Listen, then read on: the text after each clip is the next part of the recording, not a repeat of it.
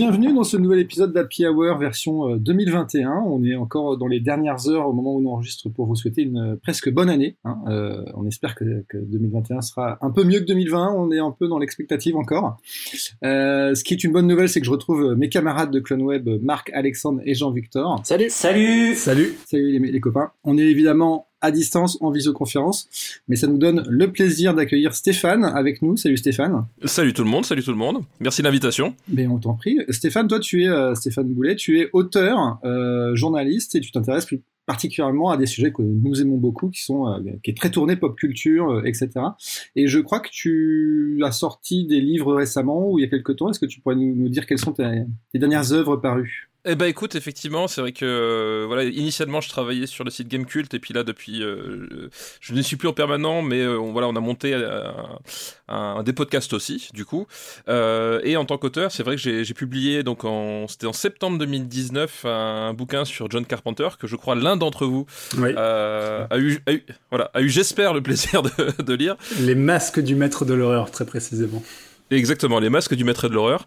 Et euh, je travaille actuellement sur, euh, avec le même éditeur euh, un livre sur David Fincher, du coup. Oh, voilà, qui devrait sortir, bah, a priori, fin de l'année. Oh, cool, super. On vous encourage toujours à découvrir ces, ces jeunes auteurs inconnus du bataillon il y a quand même quelques petits trucs sympas à prendre. On a, euh, comme d'habitude, comme une émission traditionnelle, puisque le mois dernier était un petit peu l'édition euh, de fin d'année euh, classique, mais la version footrack de Happy Hour. Voilà, c'est pour ça que j'étais pas là, c'était trop le bordel. mais on a donc une petite dizaine de sujets à aborder tous ensemble. je vous, je vous les donne en revue tout de suite. On, on va parler, on va ouvrir musique pour une fois. C'est assez, c'est peu classique, mais on va le faire. C'est avec The Pretty Reckless. On va parler jeux vidéo euh, dans la foulée avec Cyberpunk 2077 et c'est peu dire que Jean-Victor attendait euh, ce titre. Et on, reviendra peut-être sur les, polémiques et l'actualité qu'a drainé aussi le titre euh, après, à dire, après sa sortie. on parlera des idées noires de Franquin avec Alexandre. On parlera de l'Arabe du futur 5 aussi que j'ai eu le plaisir de, découvrir pendant les fêtes de fin d'année. On parlera, de la série 30 Modenas. On parlera de Bully et Reaper qui sont passés en audio. On parle évidemment de Cadet Olivier sur Canal+. Sur Canal, on parlera aussi d'OVNI, la, nouvelle série, euh, la nouvelle comédie euh, science-fictionnesque de la chaîne qui nous fait bien plaisir. On parlera aussi de, films avec ICU et Adou. Et puis enfin, on, on, terminera, et ça me fait grand plaisir, par de la réalité virtuelle avec Pistol Whip. Et ce sera Jean-Victor qui clôturera l'émission avec ça. Et tout de suite, je vais laisser la parole à Stéphane, qui va nous parler euh, musique. Et donc, quel, genre de musique est-ce? J'ai écouté un peu, mais je vais te laisser peut-être euh, décrire tout ça. Euh, bah, Pretty Reckless, donc c'est du rock à tendance, à tendance un peu lourde, on va dire. c'est pas, pas vraiment du, du métal, mais disons que voilà, c'est du rock produit avec une certaine emphase sur, sur les basses fréquences. et c'est un, un groupe, en fait, qui, c'est assez rigolo parce que c'est un groupe qui a été formé en 2009, le premier album date de 2010, et euh, le, le, leader de ce groupe, euh, ce n'est autre que Taylor Momsen en fait. Donc, euh, ah donc voilà, c'est le groupe de Taylor Momsen, donc la Taylor Momsen mannequin, puis aussi surtout actrice. donc dans c'est Gossip Girl, voilà. et l'astuce, c'est que moi je ne connaissais absolument pas Taylor Momsen, contrairement à pas mal de monde. C'est-à-dire que j'avais aucune idée de qui c'était. J'ai découvert le, le, groupe uniquement bah, par la par la musique. C'est-à-dire que voilà, je, je, je, je suis arrivé dessus sans, sans savoir un peu l'historique et sans savoir que justement sur le premier album, elle n'avait que 17 ans quand elle chantait dessus. Et, euh, en fait, voilà, je vous invite à, écouter ne serait-ce que Make Me Wanna Die, le, le, single du premier album, et vous dire, putain, la, nénette, elle a que 17 ans et elle a une voix déjà qui est, euh, qui est super bien placée, super puissante. Enfin, il y a, un truc assez. Euh, assez étonnant dedans et voilà et c'est un groupe que j'ai appris à découvrir un, peu plus tard que 2010 et si j'en parle c'est parce que voilà ils ont sorti trois singles là toute fin 2020 et que leur prochain album, euh, qui a priori va s'appeler Death by euh, Rock and Roll, euh, sort le 12 février et que a priori ça a quand même l'air d'être un, ça a l'air de se profiler comme un des, des, albums rock selon moi importants de l'année quoi. Alors du coup c'est marrant parce que moi j'ai pas du tout suivi l'affaire, je connais, c'est un groupe que je voyais un peu de loin. Et j'ai l'impression que le, le, retour est un petit peu inespéré, est-ce qu'il y a une histoire un petit peu derrière le, le fait qu'ils reviennent aujourd'hui ou c'est juste un album euh, qu'ils ont enchaîné parmi tant d'autres il n'y a pas de bah, en fait l'astuce qui enfin ce qui s'est passé c'est que euh, depuis la naissance du groupe en fait donc Taylor Momsen quand elle a fondé le groupe elle avait 15 ans euh, et elle travaillait avec Kato Kandawa qui était leur Kanda Kadawala, pardon, qui était en fait un producteur de musique qu'elle avait rencontré ben, quand elle faisait du, du mannequinat, puis même elle, avait tourné dans des dans des séries. Enfin voilà, c'était une, une enfant star à, la base.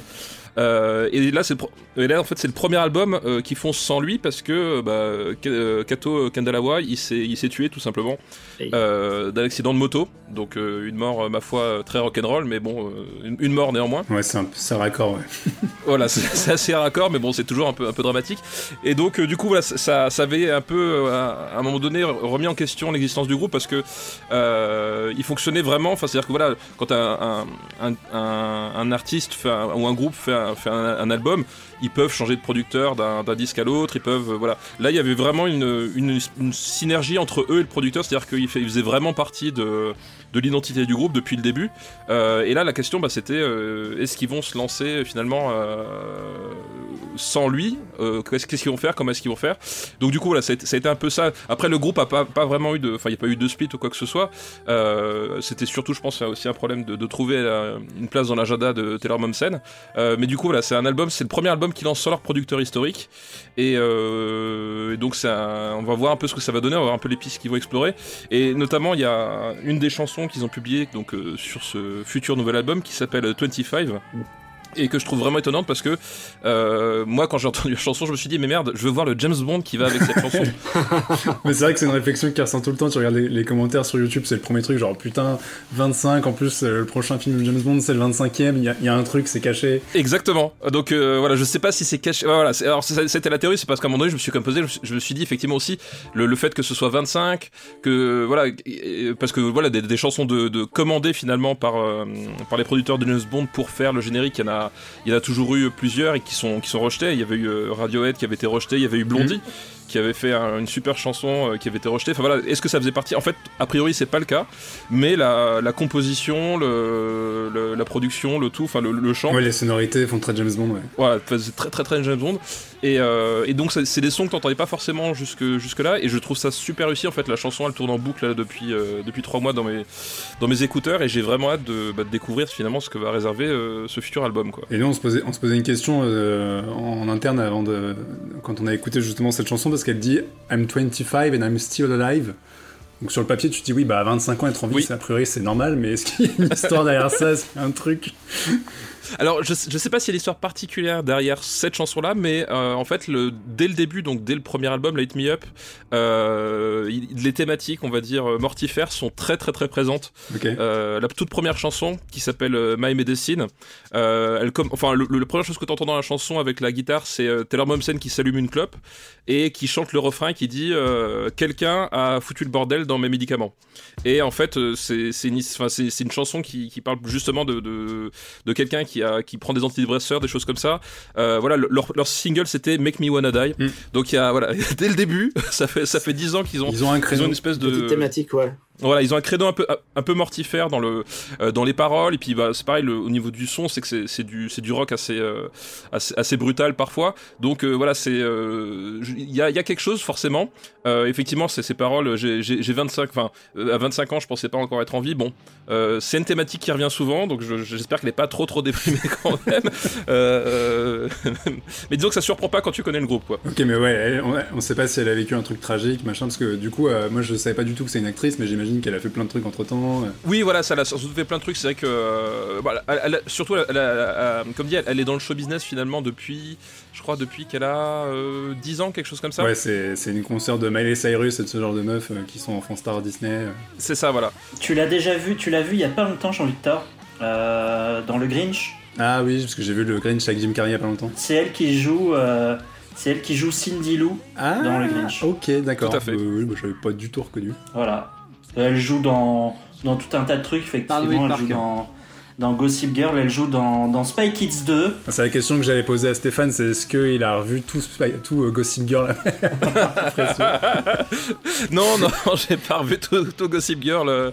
En fait, j'ai jamais vu, j'ai même jamais vu, donc revoir, ça aurait été, ça aurait été un, abus de langage. Euh, non, non, j'ai voilà, j'ai pas forcément envie comme ça de regarder Gossip Girl, mais peut-être qu'un jour je m'y mettrai, je ne sais pas. Écoute, je reste ouvert. voilà, je reste ouvert. Avec la même musique en fond sonore, quoi. Exactement, voilà, et là c'est vendu.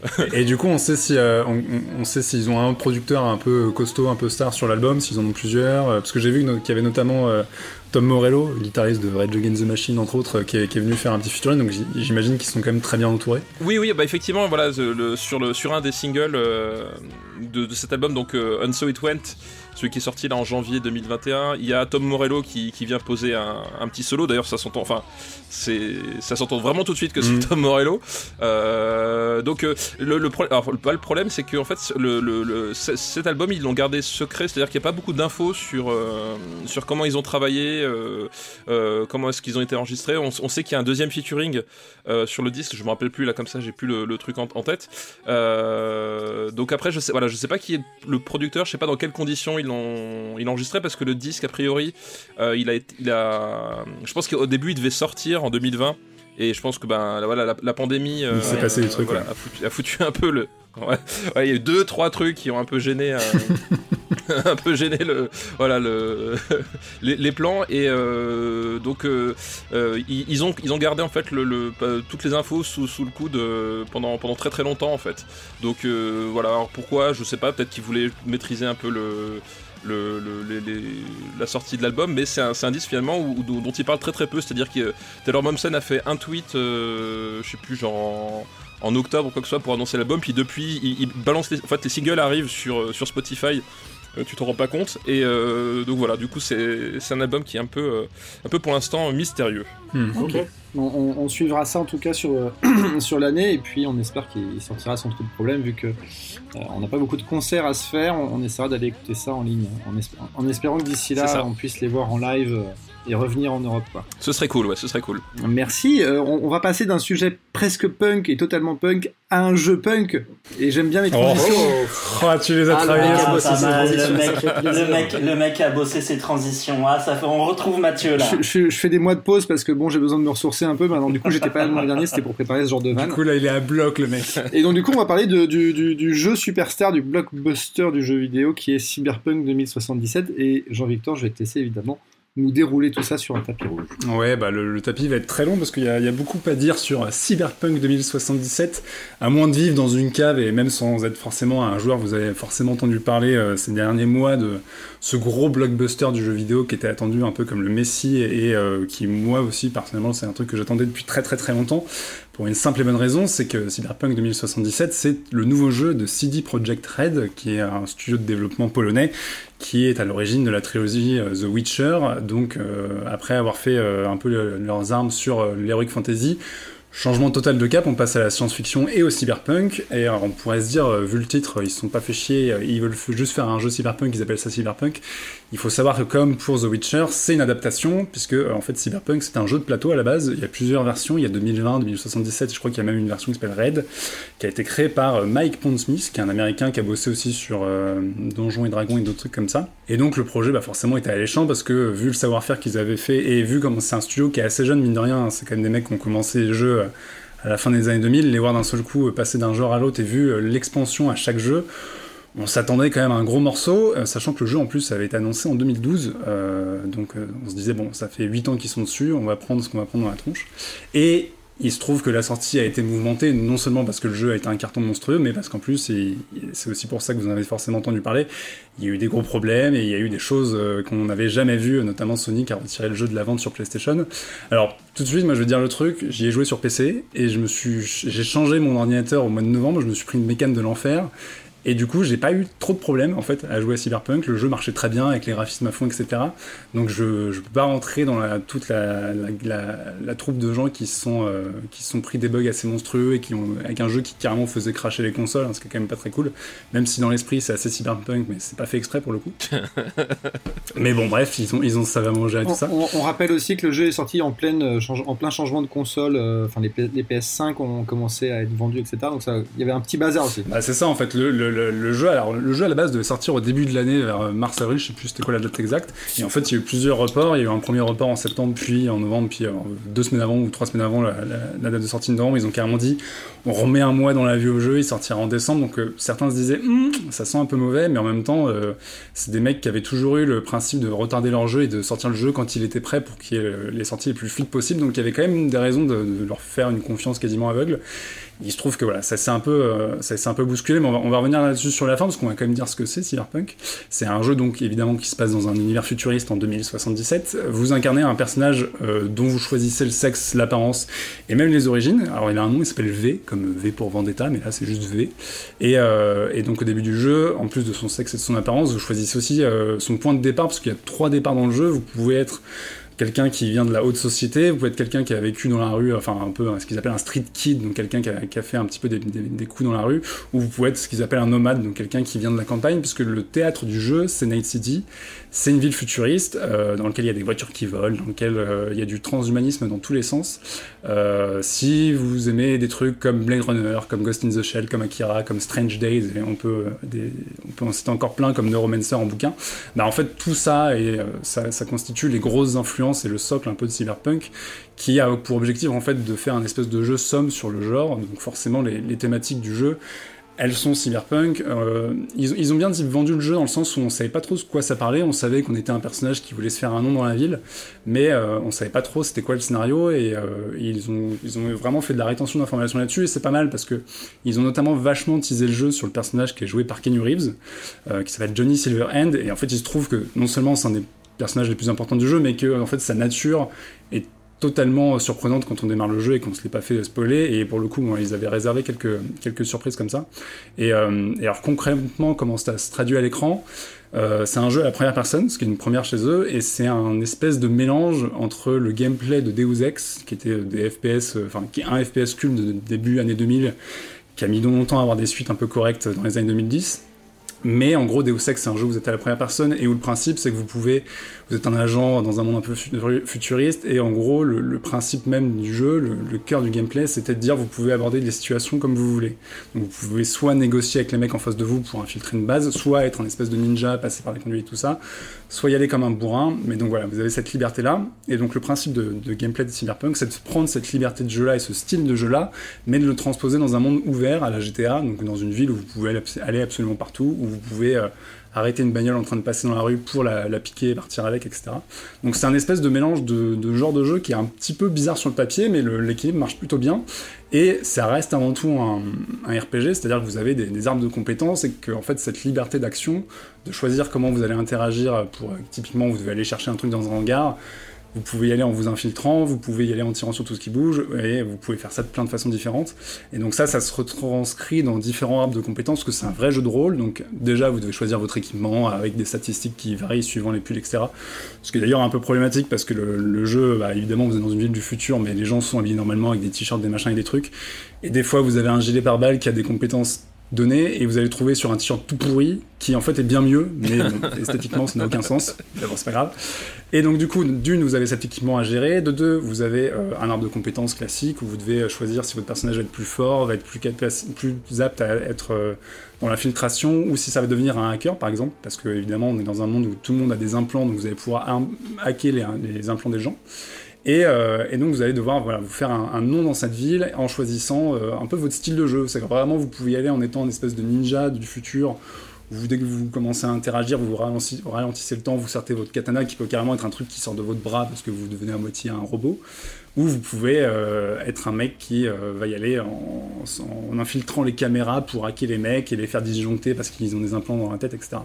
Euh, donc ça déjà, en fait, c'est pour moi une des belles qualités du jeu, c'est que s'il y a, enfin moi qui avais adoré Deus Ex et qui n'avais pas retrouvé un petit peu la liberté qu'il y a dans les Deus Ex dans les dernières suites, je trouve que Cyberpunk renoue un peu avec ça, avec cette capacité de dire, bah t'as un hangar où tu dois infiltrer par exemple, tu peux le faire de 14 façons différentes et suivant tes arbres de compétences, c'est assez marrant de voir comment les gens en fait appliquent leur style de jeu au jeu. Euh, après donc pour ce qui est de l'histoire, je vais pas trop révéler parce qu'évidemment euh, ils ont gardé le secret donc pour ceux qui l'ont pas encore fait, euh, je vais pas le faire, mais il y a vraiment cette idée de, de, de, coller le nom cyberpunk et d'y être fidèle en fait. C'est-à-dire que le, scénario du jeu est vraiment centré sur une intrigue de transhumanisme, ce qui rappelle un petit peu Strange Days de Catherine Bigelow et d'autres trucs. Et t'as vraiment cette idée que c'est pas juste un décor scientifique, pour, enfin futuriste pour faire futuriste. Vous avez vraiment une intrigue où il est question de bon, c'est des trucs classiques. Il hein, n'y a, rien qui est révolutionnaire dans, dans l'univers du cyberpunk par rapport à ce qui a été établi avant. C'est des mondes avec des méga corporations qui contrôlent des trucs, euh, dans lesquels euh, l'humain en fait est en train de se faire déposséder de sa, son individualité parce qu'il y a des on le charcute dans tous les sens parce qu'on le hack, etc. Mais pour le coup, c'est assez bien géré et je trouve que là-dessus, ils, ont aussi fait un travail d'écriture qui est assez balèze et surtout, en fait, la grande force des jeux de ce, studio auparavant, c'était l'écriture en, global. The Witcher 3 était hallucinant de ce point de vue-là parce que c'était un RPG avec une grande quête principale, etc. Mais tout ce qui était secondaire, en fait, finissait en termes d'écriture par se recouper avec le truc principal. Et là, il y a un peu de ça, c'est moins euh, ficelé, c'est moins euh, jusqu'au boutiste que l'était The Witcher, mais il y a vraiment ce truc de en fait, moi, je trouve qu'il y a une vraie qualité d'écriture, notamment sur les personnages secondaires, que vous allez pouvoir, déjà, vous, allez gérer vos relations avec eux. C'est-à-dire que typiquement, il y a des personnages qui vous appellent au téléphone notamment, je pense, un au début du jeu, et vous pouvez aller négocier avec elle, c'est une nana, ou vous pouvez lui couper, euh, ne, pas répondre à sa demande, et en fait, suivant si vous faites ça ou non, bah, vous allez la voir dans le jeu pas du tout. C'est-à-dire que le, jeu vous dit, bah, si t'as pas envie de lui parler, en fait, tu ne reverras plus jamais, et sinon, ça va devenir un personnage qui a quand même une certaine importance, donc t'as quand même une liberté, en fait, dans, les choix d'action et les choix narratifs qui sont faits.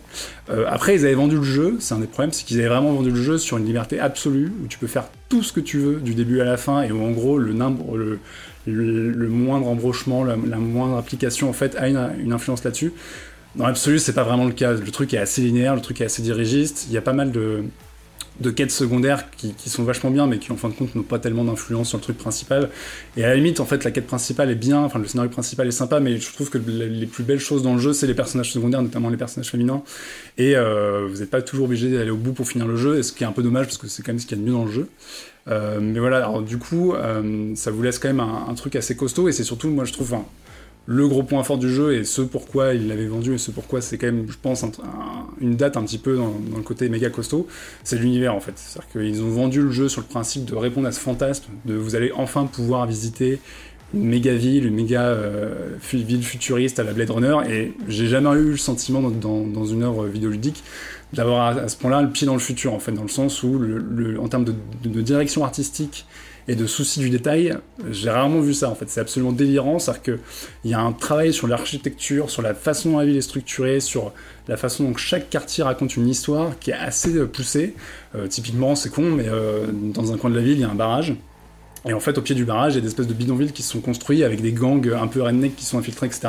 Et vous pouvez, vous allez avoir quelques interactions avec eux, etc. Et euh, comme vous pouvez totalement passer à côté, ou dans un autre genre, dans un autre quartier de la ville qui était censé, qui est en construction et qui était censé devenir un petit peu le, quartier VIP par excellence, avec un énorme centre commercial, avec des immeubles de luxe, etc.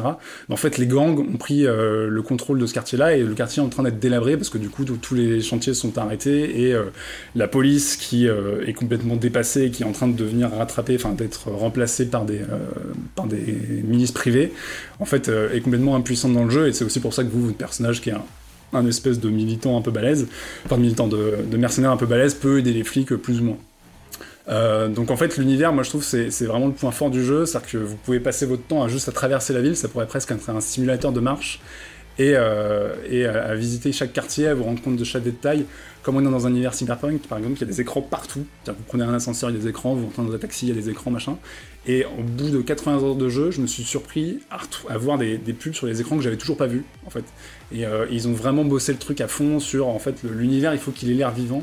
Donc on va en foutre dans tous les sens. Et c'est aussi bien dans les fringues parce qu'ils ont vraiment essayé de créer des styles, euh, évidemment qui sont sous influence par rapport à, d'autres œuvres de SF, mais euh, néo-kitsch, etc. Et donc les, gens ont des gueules pas possibles. Et c'est marrant parce qu'il y a vraiment une âme qui se dégage de tout ça. Moi, si je vous, je vous invite, si vous voulez voir ça, j'avais fait euh, toute une série de captures d'écran que j'ai mis sur Twitter. Et en fait, au bout d'un moment, je faisais des portraits des gens dans le jeu parce qu'en fait, ils sont tellement bien foutus et ils ont tellement un un truc dans les fringues, etc., euh, précis, que bah, ils ont l'air en fait d'avoir une vraie vie dans cette putain de ville et euh, c'est extrêmement organique en fait. Et, euh, et du coup, le, tout le boulot sur la façon dont la ville est structurée en termes d'architecture, etc., sur les différents quartiers en fonction des classes sociales, sur le transhumanisme qui est géré. Par exemple, il y a des personnages que vous allez croiser dans le jeu qui ont des implants pourris parce qu'ils n'ont pas de thunes, donc en fait ils ont, ils, sont, ils ont eu un problème au bras. Ils ont été voir un, chirurgien qui leur a promis un truc pour pas cher et ils se retrouvent avec un truc qui marche pas, donc ils ont une main rouillée qui part dans tous les sens, etc. Donc en fait, vraiment en termes d'univers et de, création d'un background et d'une mythologie presque entre guillemets de science-fiction, le jeu est hyper pointu et euh, là-dessus c'est un vrai régal et c'est notamment un régal parce que ça se retrouve en fait dans plein d'éléments de, de, scénario, euh, notamment le truc principal, mais typiquement il y a une quête qui est typique de ce genre de jeu euh, en monde ouvert AAA, où en gros il y a une compagnie de taxi qui a perdu des taxis, il faut aller les récupérer dans la ville. C'est le truc que vous avez dans tous les GTA et c'est généralement le genre de truc qui vous fait un peu chier. Et en fait là ce qui est très marrant c'est que la compagnie de taxi en l'occurrence c'est euh, une intelligence artificielle qui a une tête de Blueman euh, comme dans le Blueman Group. Et en fait vous vous rendez compte en allant chercher les bagnoles que chaque bagnole est un dérivé de cette intelligence artificielle qui a pris un peu son indépendance et qui s'est forgé son petit caractère. Donc vous allez tomber sur la voiture nerveuse Dès que vous la rejoignez sur l'autoroute, elle vous fait bip bip motherfucker et elle a pas du tout envie de vous rattraper et ça part en course poursuite.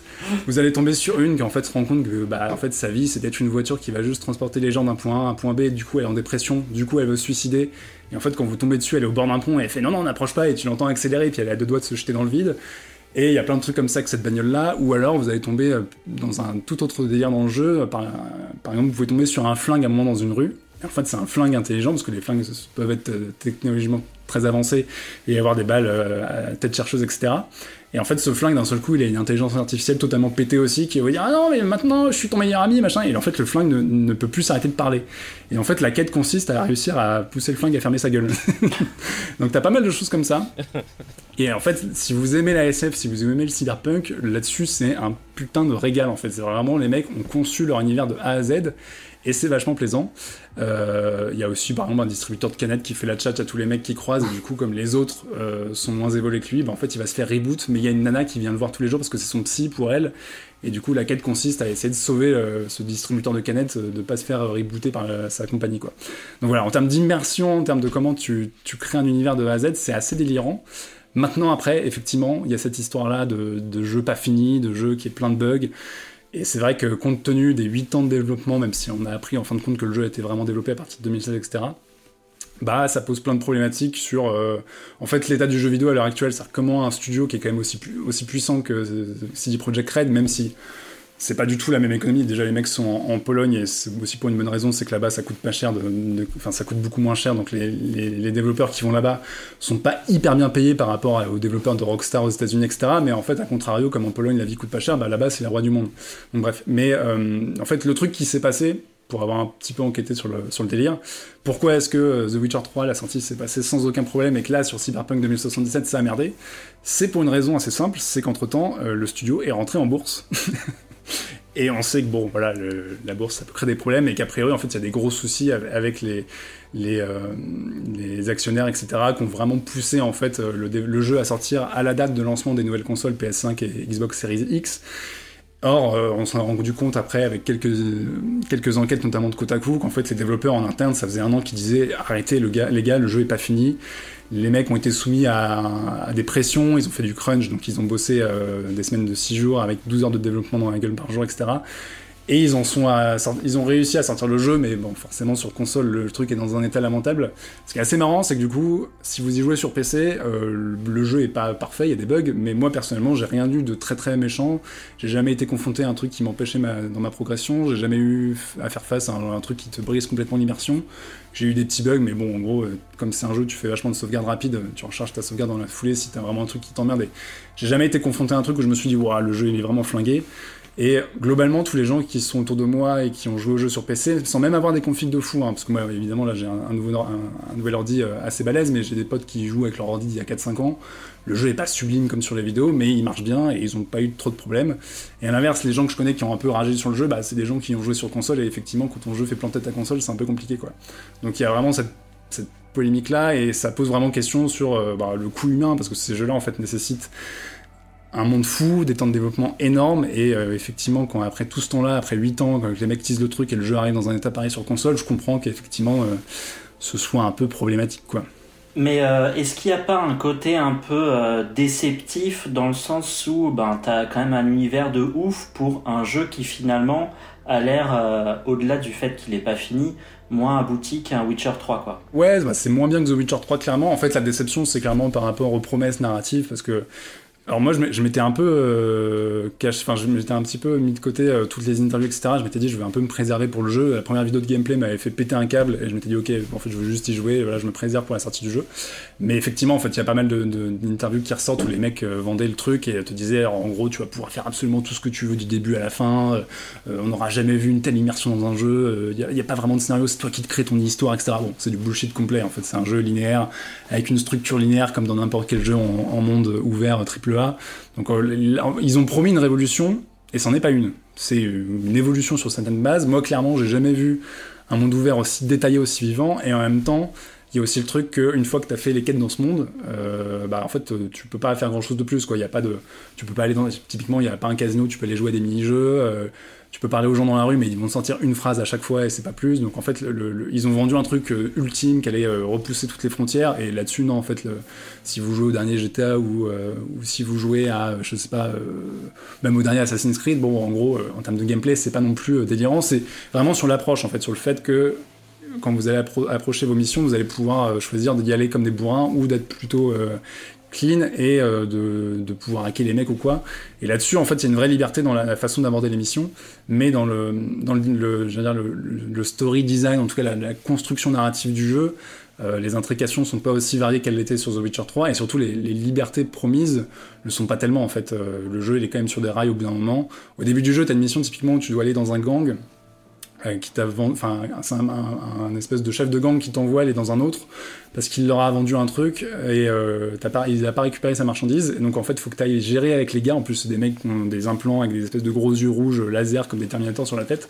Donc c'est assez marrant. Et effectivement cette mission là tu peux la faire n'importe comment. Tu peux négocier avec les mecs tu peux leur donner euh, une paye qui est en fait un, évidemment comme tout est digitalisé en fait c'est un virus donc tu vas les hacker tu peux tirer dans le tas tu peux et ça va avoir des conséquences en fonction de tes relations avec ce gang, etc., dans la suite du jeu.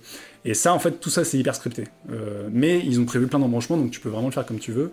Et tu te rends compte que leur, leur objectif à la base, c'est que cette liberté-là soit sur tout le jeu, et c'est pas le cas en fait. Au bout d'un moment, le jeu il est quand même sur des rails, tu passes par le chemin A ou B, mais le chemin B en fait, ça change pas grand-chose. Et euh, globalement, euh, voilà, cette liberté-là narrative est pas aussi poussée. Après, voilà, moi, en fait, je, je m'attendais je m'attendais juste à me dire je vais être dans le futur et je l'ai été et je trouve que en termes de, comment tu, infuses cet univers-là de science-fiction et comment cette enfin le, côté on est dans le futur, l'humanité est en train de se faire bouffer par les méga corporations, euh, par euh, la technologie très avancée, etc. En fait, le jeu là-dessus est complètement délirant et moi, ça m'a suffi. Alors après, si les mecs euh, ont été biberonnés à toutes les déclarations de développeurs et se sont dit ça va être le plus grand jeu de tous les temps, oui, il y a de quoi être déçu forcément. Euh, moi, voilà, c'est pas le cas. Euh, et, encore une fois, en fait, tous les gens que je connais autour de moi qui avaient pas forcément des niveaux d'attente similaires, il y en a qui étaient comme des fous, comme d'autres qui disaient bah je vais jouer parce que c'est le gros jeu. En fait, tous les gens qui ont joué sur PC ont quand même trouvé ça super cool. Ils m'ont dit ouais l'univers est déglingue en termes de, enfin c'est un jeu en fait dans lequel t'aimes vachement de perdre parce que euh, moi en y ayant joué 80 heures encore une fois je tombais encore sur des trucs que j'avais jamais vu dans le jeu. En plus bah forcément comme c'est des mecs qui sont toujours sous référence il y a énormément de clins d'œil. Il y, a le plus connu étant tu peux monter sur un toit et t'as un mec qui est, qui, est, euh, qui est comme Rutger Hauer euh, juste en short sous la flotte avec une référence à la fameuse scène I Things Saw machin. Et d'ailleurs c'est le seul moment dans le jeu où vous voyez un oiseau parce que le futur comme il est pourri bah, il n'y a plus d'animaux ou très peu, vous pouvez croiser deux ou trois chats, mais par exemple, il n'y a plus d'oiseaux dans cet univers-là. Et en fait, moi, c'est ça qui m'a tué, c'est le, niveau de détail et d'intelligence de la conception de l'univers sur comment, en fait, chaque quartier, il faut qu'il raconte quelque chose, sur comment il a été construit, sur les gens qui y vivent, sur etc.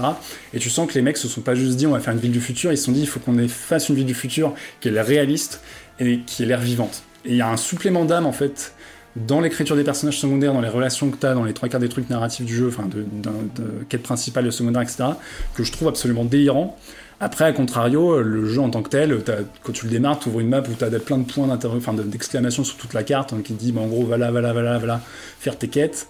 Et sur cette et euh, plein de gens disent, bah, quand tu as eu des Zelda Breath of the Wild, etc., en fait, ouvrir une interface, on te dit où aller c'est un peu grossier et on aurait été en droit d'attendre un truc un peu plus euh, naturel en fait dans l'évolution. Et en même temps je trouve que le jeu l'est assez parce que typiquement tu passes dans un coin où il y a un fameux point d'intérêt et en fait t'as un mec qui t'appelle qui dit bah là tu dois faire ça etc ou alors des fois c'est tu as un diner sur un point d'interrogation. Tu vas dans le diner et en fait là il y a un braquage qui a lieu. Tu, tu choisis comment résoudre le braquage. Soit tu laisses les mecs faire leur truc soit tu leur rentres dans le tas, soit tu leur fais peur. Enfin voilà, donc il y a quand même un truc assez vivant, mais encore une fois, tout est méga scripté et tout a été pensé au moment où toi t'es là. Euh, si tu prends un personnage dans la rue que tu te mets à le suivre, je pense que tu te rends compte que le mec il fait le tour de la rue et il fait pas grand chose, quoi. C'est pas aussi vivant que ça en a l'air. Mais l'illusion en fait est dingue. C'est vraiment là-dessus que, ça, a, marché. Et euh, mais voilà, encore une fois, moi j'ai joué sur une machine euh, qui cartonne, le jeu à fond et la nuit en plus avec les reflets, les néons et tout, c'est un des plus beaux jeux que j'ai jamais vu. Et, et c'était extrêmement plaisant. Mais quand tu vois des vidéos, parce qu'il y, a pas mal de, vidéos qui sont sorties sur euh, les problèmes du jeu euh, sur console, encore une fois, et même sur PC, hein, il y a des gens qui ont des gros problèmes sur PC. C'est vrai qu'il y a, y malheureusement, il y a différents trucs, et je, pense qu'un des soucis, en fait, c'est que notamment euh, ce qui les a foutus dans la merde, c'est d'avoir voulu sortir le jeu sur la, génération précédente, quoi. typiquement, quand vous regardez les options sur PC, il y a une option à cocher qui les fait naturellement, suivant si vous avez installé le jeu sur un disque dur SSD, donc mémoire flash qui va très vite, ou sur un disque dur classique avec un disque mécanique qui tourne. Et en fait, il y a tellement de trucs dans le jeu entre les écrans, la gestion du machin et tout que ils expliquent que bah, en fait, si tu joues sur un disque dur classique, il y a quatre fois moins, enfin la ville est beaucoup moins vivante parce qu'il y a beaucoup moins de trucs. Et ils ont expliqué qu'en fait, le jeu, ils l'ont conçu en disant on va en foutre plein la gueule aux gens, on fait le plus beau jeu possible. Et au dernier moment, ils se sont dit bon, maintenant il faut qu'on le fasse tourner sur Xbox One et PlayStation 4. Et en fait, là, les consoles, clairement, ils peuvent pas, donc ils ont dû dégrader comme des porcs, et le résultat, et en fait, ils n'ont jamais montré des images de ces versions-là avant la sortie du jeu, parce que le jeu est dégueulasse dessus, quoi. Et je pense que si c'était juste dit, bon, on zappe ces trucs-là, et on met tout de suite sur PS5 et, Xbox Series X, qui ont des disques SSD qui peuvent donc streamer le contenu du jeu, la sortie aurait été beaucoup plus euh, soft et beaucoup plus euh, clean, quoi. Donc, la déception, pour moi, euh, il y en a pas tellement, parce que j'ai vraiment adoré le jeu, j'ai passé, pour vous dire, j'ai passé 40 heures en 4 jours dessus, et je me suis jamais emmerdé, quoi, j'étais là, oh putain, les personnages sont dingues, l'univers est dingue, c'est trop cool. Tout en voyant des petits bugs, des petits trucs, mais comme t'en vois quand tu démarres un nouveau Assassin's Creed ou ce genre de gros jeu, donc j'ai rien qui m'a vraiment fait dire, waouh putain, le jeu est, pété. Et c'est après en regardant sur le net où effectivement tu vois des mecs qui te montrent ce qui leur arrive chez eux et le jeu qui crache sur console, hein, c'est un truc qui arrive jamais parce que théoriquement c'est validé par Sony et Microsoft qui, qui sont un peu fautifs dans l'histoire parce qu'ils ont quand même validé le jeu alors que le truc marchait pas finalement sur leur console. Et ouais, en fait, compte tenu de la réputation du studio et du fait que c'est des mecs qui ont toujours été super intègres, qui ont toujours voulu dire euh, le plus important c'est le joueur, on fait pas de microtransactions, on sort des contenus gratuits et éventuellement quand on sort des extensions payantes, c'est des grosses extensions, typiquement sur The Witcher 3, la deuxième extension, c'était un truc qui coûtait 20 balles, ça durait 40 heures, c'était un, euh, nouveau terrain dans le jeu c'était le meilleur de The Witcher 3, tu vois. Donc là, en fait, avec ce niveau de confiance là, ce niveau d'attente là, que, que la sortie soit aussi bordélique, bah c'est décevant. Maintenant, euh, les langues se délient, on sait que voilà, il y a une histoire d'actionnaire, que euh, bon, euh, en gros, il y a eu des problèmes de management, et tu te dis, bon, voilà, comme par hasard, quand les mecs étaient indépendants, ça se passait très bien. À partir du moment où il y a eu des, vraiment des très très gros sons dans l'histoire, ça commence à déconner. Bon, c'est un refrain assez commun, c'est un peu chiant. ceci dit, c'est marrant parce que c'est raccord avec ce que raconte le jeu, hein, qui concrètement parle de méga corporations qui foutent toujours le bordel, etc. Et, et oui, truc à noter, que je n'ai pas dit. Euh, j'ai parlé vite fait de Kenny Reeves et ça fait plaisir parce que j'aime bien Kenny Reeves, mais je pense que c'est pas un très bon acteur et je pense que là son rôle dans le jeu est un de ses meilleurs rôles depuis très longtemps. Euh, il joue un espèce de, de rocker badass punk euh, quand rien à foutre de rien, il envoie chier tout le monde et tu sens que ça le fait plaisir de jouer un mec qui est juste vénère tout le temps et qui dit toujours c'est de la merde. et comme il a pas beaucoup d'expressions à avoir, je trouve qu'il est bien plus convaincant que dans un John Wick ou ce genre de truc. Euh, donc voilà, kudos à, à Kenny Reeves qui du coup pareil c'est con pour lui parce que c'est le mec qui est trop à la mode, qui est un peu vecteur de confiance et qui du coup se retrouve dans un jeu un peu buggé donc ça va peut-être lui plomber un peu euh, le délire. Mais, euh, mais pour ma part voilà je comprends, je comprends les déceptions sur certains points. Et comme mes attentes étaient ce qu'elles étaient, euh, sans non plus être stratosphérique, j'ai vraiment pris le jeu comme il était en me disant au début, bon, ok, narrativement, ce sera pas The Witcher 3, et tant pis. Et en même temps, c'est un jeu où il y a vraiment, je trouve, des, fulgurances, en fait. Il y a des moments de grâce, il y a, notamment une quête sur euh, un des personnages féminins euh, qui vous fait visiter une ville inondée. Donc vous plongez sous l'eau avec elle, et en fait, c'est une espèce de bulle dans le jeu où d'un seul coup, tu as en fait tous les as qui s'alignent en termes de comment tu racontes l'histoire d'un personnage, comment tu racontes l'histoire d'un univers et comment tu fais ça en, créant une espèce de truc assez lyrique et beau dans un jeu qui est quand même relativement bourrin. Et dans ces moments-là, en fait, tu vois l'intelligence des, développeurs du jeu. Et d'ailleurs, je ne l'ai pas euh, dit, mais le, créateur du jeu de rôle a, eu droit de regard sur le développement, donc il a quand même mis un peu sa patte dans l'histoire. Et en fait, je trouve qu'il voilà, y a des moments où le jeu est hallucinant, il y a des moments où vraiment c'est complètement dingue, et d'autres où ça revient dans le cadre d'un GTA-like futuriste un peu plus basique. Donc voilà, comme toujours, ça dépend le niveau d'attente et malheureusement c'est injuste, mais ça dépend aussi sur quoi vous y jouez.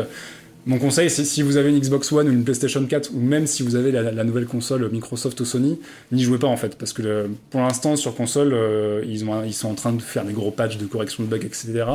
Et euh, si vous y jouez sur les nouvelles consoles next-gen, en fait, le jeu est, euh, c'est la version pour PlayStation 4 et Xbox One. Ils ont annoncé que le patch qui vraiment mettrait le truc au carré avec les graphismes next-gen, etc., sortirait cet été. Donc euh, je conseille évidemment de jouer à Cyberpunk, mais si vous y jouez sur console, je vous conseille de le faire sur Next Gen et d'attendre le gros patch de Next Gen qui sortira cet été. Et si vous l'avez sur PC, si vous avez une bonne mécane, il n'y a, pas de raison. Euh, moi personnellement, j'ai voilà, pas eu de gros bugs, etc. Si vous avez une bonne machine, il n'y a pas de raison que ça déconne. Quoi. Eh ben, tu et, euh, j'allais dire tu es intarissable sur le sujet. Voilà, on n'a plus beaucoup de questions, mais du coup on, peut renvoyer les gens euh, qui nous lisent sur Twitter et les réseaux sociaux. On peut vous renvoyer sur vos, vos installations PC. Euh, Jean-Victor est là pour en hotline 7 jours sur 7, 24 heures sur 24. Moi j'avais une question, mais qui était plutôt dirigée sur Stéphane, puisque du coup j'ai plus beaucoup de questions sur le jeu et la, et la polémique ou même la sortie du, jeu en lui-même. Mais Stéphane, est-ce que toi t'es, jeux vidéo un peu, tu pas du tout? Il, Le mec a un pull game cult quand même. Ah bah, chez Gamecult, forcément. Tu connais, tu connais Gamecult ou pas, Mathieu Voilà. Gamecult, c'est pas des tests euh, de croquettes, tu vois, c'est pas. Non mais il est resté silencieux pendant tout, tout le sujet. En vrai, est-ce que tu as joué à Cyberpunk surtout? Je vois la question. Non, mais Cyberpunk, moi, c'était un, c'était effectivement un jeu qui me, qui me tentait parce que, bah, comme, comme ça a très bien été dit, euh, euh, voilà, c'est, un, c'était un jeu des, créateurs de The Witcher 3 et euh, dans le genre de, choses, ça, ça, pose quand même plutôt bien les, choses. Et puis, le, le, je me rappelle du tout, tout premier trailer qui utilisait la musique d'archive dessus, j'étais un petit peu, un petit peu saucé. Et, et du coup, moi, le jeu, j'avais pu le découvrir en fait à, la Gamescom. c'était quand? C'était en 2000 2018 euh, ou 2019 je sais plus, une des deux, 2018-2019, et en fait, euh, là, j'avais commencé à être un petit peu, euh, comment dire, un petit peu refroidi parce que justement, le, c'est-à-dire que les, vidéos de gameplay qui commençaient à présenter, je, commençais à voir effectivement justement la production très cadré, très très scripté. Enfin voilà, le, mm. finalement le, le jeu qui, qui, qui est peut-être un peu victime de ses ambitions sur euh, en, termes de mécanique de jeu. Et, euh, et, en fait de fil en aiguille, du coup, euh, voilà, c'est finalement je, je l'ai pas fait parce que du, coup, enfin moi j'ai pas de PlayStation 5 et, et surtout j'ai pas beaucoup de temps en ce moment. et, et finalement je me dis que c'est pas plus mal parce que comme ça j'attendrai qu'il soit qu'il soit rectifié parce qu'en plus il y a tout un en ce moment il y a tout un bordel, c'est-à-dire qu'il y a des pages oui qui provoquent d'autres problèmes, machin. Voilà qui, corrige les problèmes du précédent patch. Enfin voilà, c'est tu, sens que tu sens que c'est. Ah, les mecs sont dans un bourbier, c'est clair. Voilà. Ils sont dans un voilà, ils, sont, ils, ont mis le pied dans quelque chose là, ils savent pas trop euh, comment est-ce qu'ils vont sortir. Donc je me dis c'est pas plus mal que, que, que j'attende, j'attendrai de voir euh, un peu plus tard voir ce que ce que ça donne. Donc voilà, j'étais un petit peu un petit peu refroidi, c'est-à-dire que j'avais peur du, justement du, du, du, jeu qui finalement euh, allait pas aussi loin. Enfin pas forcément aussi loin, mais qui euh, finalement était plus, plus classique que, ce qu'il proposait. Donc après, c'est vrai, faudra, faudra voir avec l'écriture, tout ça. Euh, et, c'est marrant quand tu parles de ce personnage secondaire, parce que The Witcher 3, c'était ça, c'est-à-dire qu'il y avait une quête principale qui était intéressante, mais, les, euh, mais c'était vraiment les quêtes secondaires qui étaient vraiment cool, c'est-à-dire les, personnages que tu croisais, les destins qu'ils avaient. Bah, mais c'est marrant parce que là, en l'occurrence, c'est vraiment calqué de la même manière. Typiquement, les, les deux personnages féminins stars du jeu, que ce soit Judy Alvarez et Palma, Palma, ou euh, j'ai oublié son nom, bref. Euh, en fait, ils sont vraiment calqués sur le schéma euh, typiquement de Triss Merigold et Yennefer. Pour ceux qui ont joué à The Witcher, c'est vraiment un peu foutu de la même manière avec tu joues, as une romance que tu peux choisir d'accomplir ou pas, etc. Et il y, a pas mal de similitudes justement sur la construction et comment les, personnages secondaires viennent enrichir le jeu tout en racontant quelque chose sur l'univers et tout. Donc c'est vraiment comme c'était la force de The Witcher, c'est encore la force là vraiment, je trouve. ça apporte les plus beaux moments du jeu, les plus beaux moments du jeu, quoi. Ouais, donc voilà, donc du coup, euh, j'y jouerai, mais euh, je pense euh, d'ici d'ici un an quand quand, quand, quand j'aurai le temps déjà. Tu auras la version gold. voilà, la version gold, exactement. Et sachant que ouais, en plus pour avoir eu quelques quelques bruits de coulisses, c'est vrai que encore une fois, le, en fait, ils ont vendu du rêve pendant des années et en, fait, en interne, c'était quand même un gros bordel. Faut savoir que typiquement, bah, comme c'est un espèce de GTA-like, quand tu fais un peu n'importe quoi dans la rue, typiquement, tu voles une bagnole devant des flics, t'écrases des gens, etc comme dans un GTA, tu as des étoiles qui commencent à popper de, flics et les flics te, courent après. Et en fait, ça, c'est un système qui a été implanté en 2020. Ah oui, d'accord. Qui a été implanté complètement à l'arrache. C'est-à-dire qu'en gros, euh, tu t'écrases quelqu'un devant un flic, les flics commencent à dire Oh putain, parce que tu fais ça devant les mecs, donc les mecs, tu dis Bon, ils vont te pourchasser.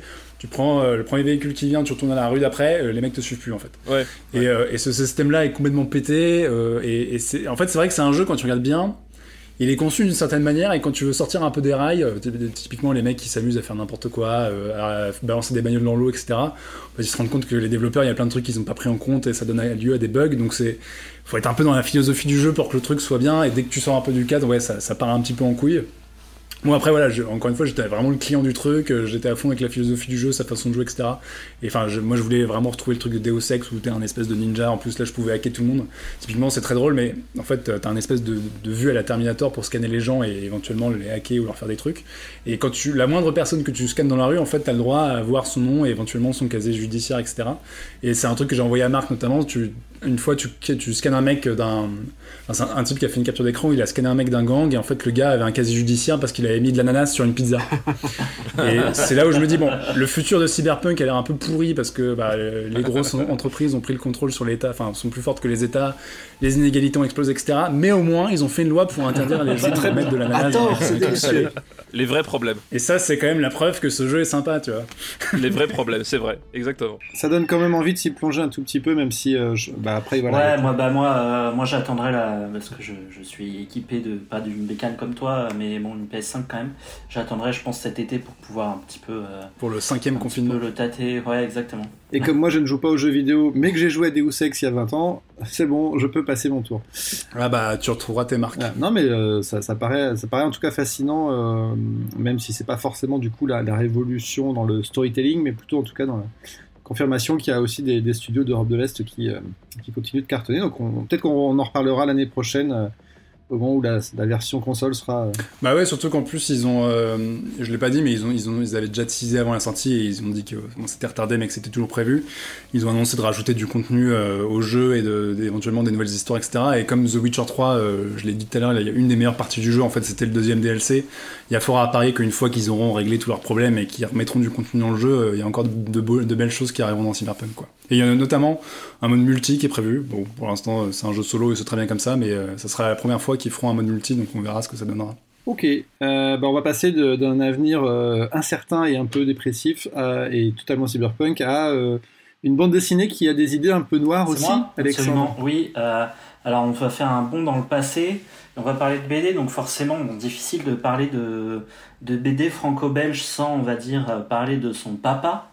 On connaît évidemment Franquin, puisqu'a priori tout le monde a lu au moins, euh, si pas un album, mais au moins quelques gags euh, de Gaston Lagaffe, euh, ou même voir certains de ses albums de Spirou, puisque c'est lui, même s'il n'a pas créé le personnage, c'est lui qui a créé notamment le Marsupilami et Zorglub, parmi, parmi évidemment toute une flopée toute une flopée de, de persos et bref donc c'est autant un scénariste qu'un dessinateur de génie, et il est un peu moins connu pour une série qui, on va dire, est euh, un petit peu moins accessible et un petit peu plus adulte. C'est forcément plus sombre, hein, comme son l'a dit, que ça s'appelle Idée Noire. Donc Idée Noire, c'est quoi? C'est une série qui est née en 1977 D'abord dans le trombone illustré. Alors le trombone illustré, euh, c'était un supplément du journal de Spirou. Pour les plus âgés d'entre nous, euh, c'est un supplément du journal de Spirou. C'est le moment où tu dois prendre une voix de vieux. Exactement. Alors le trombone illustré. En 1977, le trombone illustré, euh, c'était donc voilà un supplément du journal de Spirou vendu comme un espèce de de magazine un peu sous-main. et ensuite, ça a été publié dans Fluide glacial. Et, euh, et à noter pour que Franquin n'était pas toujours tout seul euh, sur Idée Noire, puisqu'il était parfois aidé par Gottlieb et euh, Roba, le créateur de euh, Boule Bill, pour ses scénarios. Et donc bref, Idée Noire, c'est 80 pages de, de gags qui font, donc c'est des gags qui font une page ou une demi-page. Et si je vous en parle, au-delà du fait que ce soit génial parce que l'éditeur euh, au-delà du fait que ce soit génial, c'est parce que l'éditeur de Fluide Glacial a ressorti euh, là en novembre. À la base, je voulais même presque en parler euh, en décembre de l'année dernière pour faire un petit peu idée de cadeau de Noël. un magnifique intégral de 80 pages, complètement remasterisé avec un nouveau un nouveau teint noir pour la modique pour la modique somme de 16,90€ avec une magnifique impression et vraiment des tons noirs très prononcé parce que oui, en fait, idée noire, comme son nom l'indique, euh, c'est euh, des superpositions de noir et de blanc. Il n'y a pas de couleur, c'est uniquement en noir et blanc et c'est des gags qui parle euh, majoritairement de la société, de la bêtise, de la violence et de la psychologie humaine.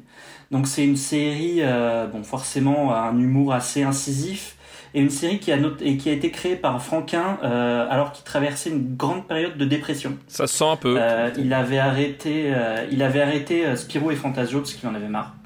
Et donc il a fait une, plusieurs années de dépression et il a commencé à écrire et à écrire Idée Noire. Et paradoxalement, c'est quand même considéré comme, euh, voilà, Marc là entre les mains. Merci beaucoup. Alors, je rappelle à Marc qu'on fait un podcast, hein, donc on, C'est un podcast, donc je peux montrer ça à une caméra, ça sert à rien, mais j'ai c'est l'édition précédente, ouais. Oui, voilà, moi aussi. J'ai l'édition précédente à la maison, mais j'ai pu avoir euh, l'édition, euh, la nouvelle édition entre les mains, et elle est vraiment très très belle.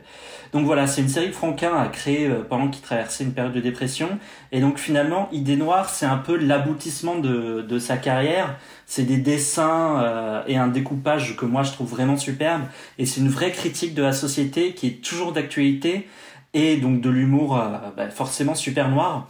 C'est assez hallucinant de lire certains gags euh, qui, qui, sonnent vraiment actuels, notamment il y a un gag à la fin du tome où le monde entier est, a un virus est en train de mourir par un virus. Et donc, on voit un mec marcher dans la rue et en fait, tout le monde est masqué et il a un masque et il dit il a des il y a des gens en fait en arrière-plan il y a le mec qui raconte euh, comment le virus est arrivé et tout. Et ce qui se passe c'est qu'il y a plein de gens qui meurent et en fait derrière lui il y a des ambulances qui arrivent des corbillards des gens qui meurent des oiseaux qui meurent. Et il dit euh, et il dit justement que euh, ben, le peuple continue à mourir malgré le masque recommandé par les autorités je cite entre guillemets. Ça a l'air sympa. Il dit que le virus voilà est dans le monde entier mais que ça va les autorités vont prendre les mesures nécessaires. Et en fait la dernière case la chute c'est on, on comprend que euh, les mesures nécessaires, c'est juste augmenter le nombre de corbillards. Parce que la, la, la case de fin, en fait, c'est quatre corbillards qui sont posés sur un transporteur de bagnole, et du coup, c'est encore plus dégueu qu'avant. Et donc, ça, ça, parle aussi de pas mal de choses. Hein. Ça parle de chasse, beaucoup. Ça parle de nucléaire, ça parle de marée noire. Il y a un gag très connu euh, qui, moi, m'a marqué. Et euh, je me souviens parce qu'en fait, en fait, cette BD, je l'ai découvert il y a très longtemps. Il y avait eu une expo euh, Franquin à Paris et je me souviens plus, je pense que je devais avoir 14-15 ans et il y avait il y avait pas mal de planches d'idées noires et il y avait notamment cette planche qui m'a marqué où c'est un homme qui est complètement perdu dans la neige qui au bout de ses forces qui va crever. Et puis d'un coup au fond au fond il voit des lumières. Et il dit ça y est euh, je suis sauvé enfin la ville. Et en fait au fur et à mesure qu'il avance on se rend compte que les lumières ben c'est des yeux de loup Liam Neeson. Et là et la, la, le gag s'arrête euh, sur le fait que lui est face à des loups et pas du tout face à des lumières. Donc voilà c'est évidemment euh, beaucoup plus on va dire glauque entre guillemets et adulte que que Gaston Lagaffe ou que Spirou. Euh, mais pour moi, euh, c'est c'est juste absolument euh, hilarant, c'est du génie. Et euh, si vous connaissiez pas la, la BD, parce que par exemple Jean-Victor, je sais que toi tu connaissais pas euh, avant que je t'en parle. Non, je connaissais pas du tout. Jetez-vous dessus parce que en plus Fluide Glacial a fait un vrai un boulot remarquable un boulot remarquable sur la sur cette nouvelle édition. Ok. Ouais, puis en plus graphiquement, c'est enfin de, peu que j'ai vu, c'est vraiment balèze quoi, tout le jeu sur le contraste, le noir et blanc, etc. Surtout avec un mec qui a ce trait un peu rond et un peu chatoyant, euh, l'exercice est assez balèze. Ouais. Très très grande BD effectivement. Enfin, euh, Idée Noire, c'est, euh, enfin pour moi c'est une référence effectivement avec ce, ce, ce ton tellement tellement lucide parfois et, euh, et, et, tellement sombre et à, la fois vraiment à chaque fois très très drôle. C'est-à-dire que c'est vraiment c'est horriblement drôle quoi. C'est euh, mais c'est vraiment enfin si tu connais pas effectivement j'appuie je, je, je, la recommandation c'est à découvrir absolument. Il faut juste faire gaffe à qui tu l'offres peut-être. Oui voilà. Surtout en ce moment. Pas à tes petits cousins voilà tu te. Moi, j'adore Gaston Lagaffe. C'est vrai que je, je vais pouvoir euh, lire des, des, Gaston Lagaffe à des enfants. Euh, là, Idée Noire, bon, pas forcément. Quoi. Voilà, c'est ça. Pas tout de suite, en tout cas. Non, ce que j'allais dire, moi, c'est que, euh, en fait, c'est, on, on, il y a beaucoup de gens qui s'interrogent sur l'humour maintenant, sur le côté on peut plus rien dire. Est-ce que on peut, est-ce qu'on peut se moquer de ci, est-ce qu'on peut se moquer de ça? Et Franquin, il avait ce talent de ouf de parvenir à être méga trash dans, dans son humour et en même temps d'être hyper drôle et de taper toujours juste en fait. Il est jamais à côté de la plaque, il se bloque jamais d'un truc qu'il faut pas. Et c'est, c'est vraiment absolument génial. Là, il y a, y a ce que je, je relisais un peu pour, pour, préparer, pour préparer le sujet et il y a vraiment un gag qui m'a fait beaucoup rire et euh, donc c'est un policier qui amène visiblement un, un détenu quelque part et en fait il y a du verglas et euh, le détenu se casse la gueule et il tombe sur la tête et, euh, et, il est complètement évanoui. Et là il y a le policier qui, qui s'angoisse qui dit bouge plus euh, vite euh, appelez un docteur faites quelque chose euh, réanimez-le et tout. Donc il a, ils arrivent à le réanimer et au final pareil la, la dernière case tu te rends compte que ben il l'amène juste à la guillotine. Donc voilà. C'est le genre de choses un petit peu trash et toujours toujours toujours marrant mais effectivement pas forcément à mettre entre, entre toutes les mains quoi. Pour lecteur averti pour continuer les bons moods du moment, être toujours de bonne humeur. Euh. Ouais, c'est ça, exactement. Alexandre, ambianceur de soirée, donc euh, quand on réouvrira les, salles de bal, vous pourrez l'inviter pour euh, mettre de la bonne humeur dans les chaumières. on peut faire un petit un, diaporama de idées noires pour, ouais, pour, vous, pour mettre de bonne humeur. Ce sera top ou pas. Euh, très bien, je, vais, euh, je vais continuer sur le sujet bande dessinée avec un sujet qui n'est pas non plus hyper joyeux et, euh, et, on parlera des derniers volumes, mais moi je voulais vous parler de l'Arabe du futur, qui est une série de bandes dessinées de Riyad Satouf. Euh, on aime beaucoup Riyad Satouf ici et, un peu partout. Euh, moi, c'est vrai que j'avais quitté Riyad Satouf, réalisateur avec Jackie, Le Royaume des Filles, que j'avais sombrement détesté. Euh, je m'étais pas, j'ai fait une grossière erreur. Je m'étais pas trop intéressé à ces dernières parutions. et L'Arabe du futur, c'est un, best-seller pris à Angoulême un nombre de ventes incalculable, etc. et, Riyad Satouf étant extrêmement prolifique, il ne fait, il fait pas que ça du tout, mais il a plusieurs séries en cours et et euh, les cahiers d'Esther et l'Arabe du futur sont un peu ces deux gros, euh, ces deux gros volumes euh, en ce moment. Ça fait six ans qu'ils sort les deux à intervalles réguliers et l'Arabe du futur vient enfin, ils ont sorti le numéro 5 à la fin 2020. il avait promis qu'il y aurait cinq volumes, en fait il y en aura six pour, pour clore un peu ces histoires de son adolescence à lui, son adolescence, son enfance et son adolescence entre la France et la Syrie, donc il raconte comment enfant et adolescent il vit les, tribulations de ses parents, son père qui est un professeur pas très émérite, qui navigue entre, qui est diplômé de France, mais qui part en Syrie, puis dans les pays du Moyen-Orient enseigner, etc. Et puis sa mère qui le suit, qui est une bretonne, et qui du coup le clash des cultures. Euh, je spoil un peu, mais voilà, on sait que ses parents vont se séparer un moment, etc. etc. Je ne dirais pas très précisément ce qui se passe dans le volume 4, qui a choqué, enfin qui a choqué, qui a, qui a ému énormément de gens. Euh, moi, je sais qu'autour de moi, les volumes 4 et 5 ont été reçus avec beaucoup de voilà d'émotions et il y a beaucoup de gens qui ont refermé les volumes en disant ah, c'est très dur et tout. Moi, j'ai pas eu forcément cette emphase avec l'histoire, mais je trouve ça extrêmement bien écrit. sans cœur, Mathieu, sans cœur. Alors. Euh, oui, c'est vrai. Euh, non, mais j'allais y venir, mais justement, moi, je, me suis laissé porter par la bonhomie de Riyad Satouf, l'humour qu'il qui met dans ses, dans ses cases, et, finalement, cette, cette histoire d'adolescent qu'on adore quand on voit un film comme Les Goonies au cinéma, etc lui nous raconte à hauteur d'enfant et d'adolescent en fait son histoire à lui. Donc il raconte aussi bien les problèmes que ses parents connaissent que euh, ses jeux avec ses cousins syriens où il parle pas la même langue, euh, ou euh, son arrivée à l'école en Syrie et il sait pas trop comment se comporter, etc. Et il y a plein plein plein d'anecdotes qui sont truculentes. Ça m'a fait dire que Riyad Satouf a une mémoire d'éléphant hallucinante puisqu'il nous raconte de ses 4 ans à ses... là, donc là on est vers la quinzaine d'années une multitude de choses et moi je suis bien incapable de me rappeler aussi précisément de, de mes premières années. Euh, et, j'ai compris pourquoi l'arabe du futur c'était euh, vraiment quelque chose d'assez universel en fait, c'est qu'on on raconte l'histoire de sa famille, enfin lui raconte l'histoire de sa famille à travers propres, sa propre histoire, sa propre expérience. Euh, je suis assez curieux de voir ce que le dernier volume va nous apporter, puisque a priori ce serait vraiment le dernier qui va essayer de clore cette, épopée. Là où les cahiers d'Esther, c'est aussi l'histoire d'une jeune fille de ses 12 ans à ses 18, je crois, euh, donc voilà, ici, il fonctionne par cycle. Et l'arabe du futur, moi je me suis bouffé les 5, pour être honnête, euh, d'une seule traite aux vacances de Noël. Et, euh, et ouais, je, suis un peu sur le cul parce que bah, ça, c'est, magnifique. quoi. C'est aussi, bien dramatique que joyeux, c'est aussi bien une histoire d'enfant que, le drame d'une famille. voilà, et il se passe des choses extrêmement graves. Et je sais dans les interviews, il dit que c'est le conflit en Syrie qui lui a fait remonter un peu tout ça et c'est pour ça qu'il a voulu lancer en 2014-2015 euh, cette, euh, cette, histoire sous forme de bande dessinée. Et je suis très très heureux de le voir revenir à ce, support. Donc, évidemment, il, est auteur de bande dessinée depuis très longtemps et je n'ose même pas imaginer le nombre de volumes qu'il a sortis, mais euh, l'Arabe du futur mérite amplement ses lauriers et je voulais savoir si vous l'aviez lu aussi, puisque c'est un peu l'actualité. moi, alors moi, Je suis euh, avec une conjointe qui a tout lu et qui a tout à la maison. Mais non, j'avoue que j'ai jamais ouvert un seul tome de l'arabe du Oh, le mec, il avait les machins sur la tête de nuit, Ouais, il a même non, pas fait l'effort de les prendre. quoi. La honte. Oh, putain. Mais, euh, mais je, je, je crois comprendre que- qu'elle aime beaucoup et que, c'est- que elle trouve ça très bien. On l'a- Voilà. on l'invitera Voilà on prochain elle.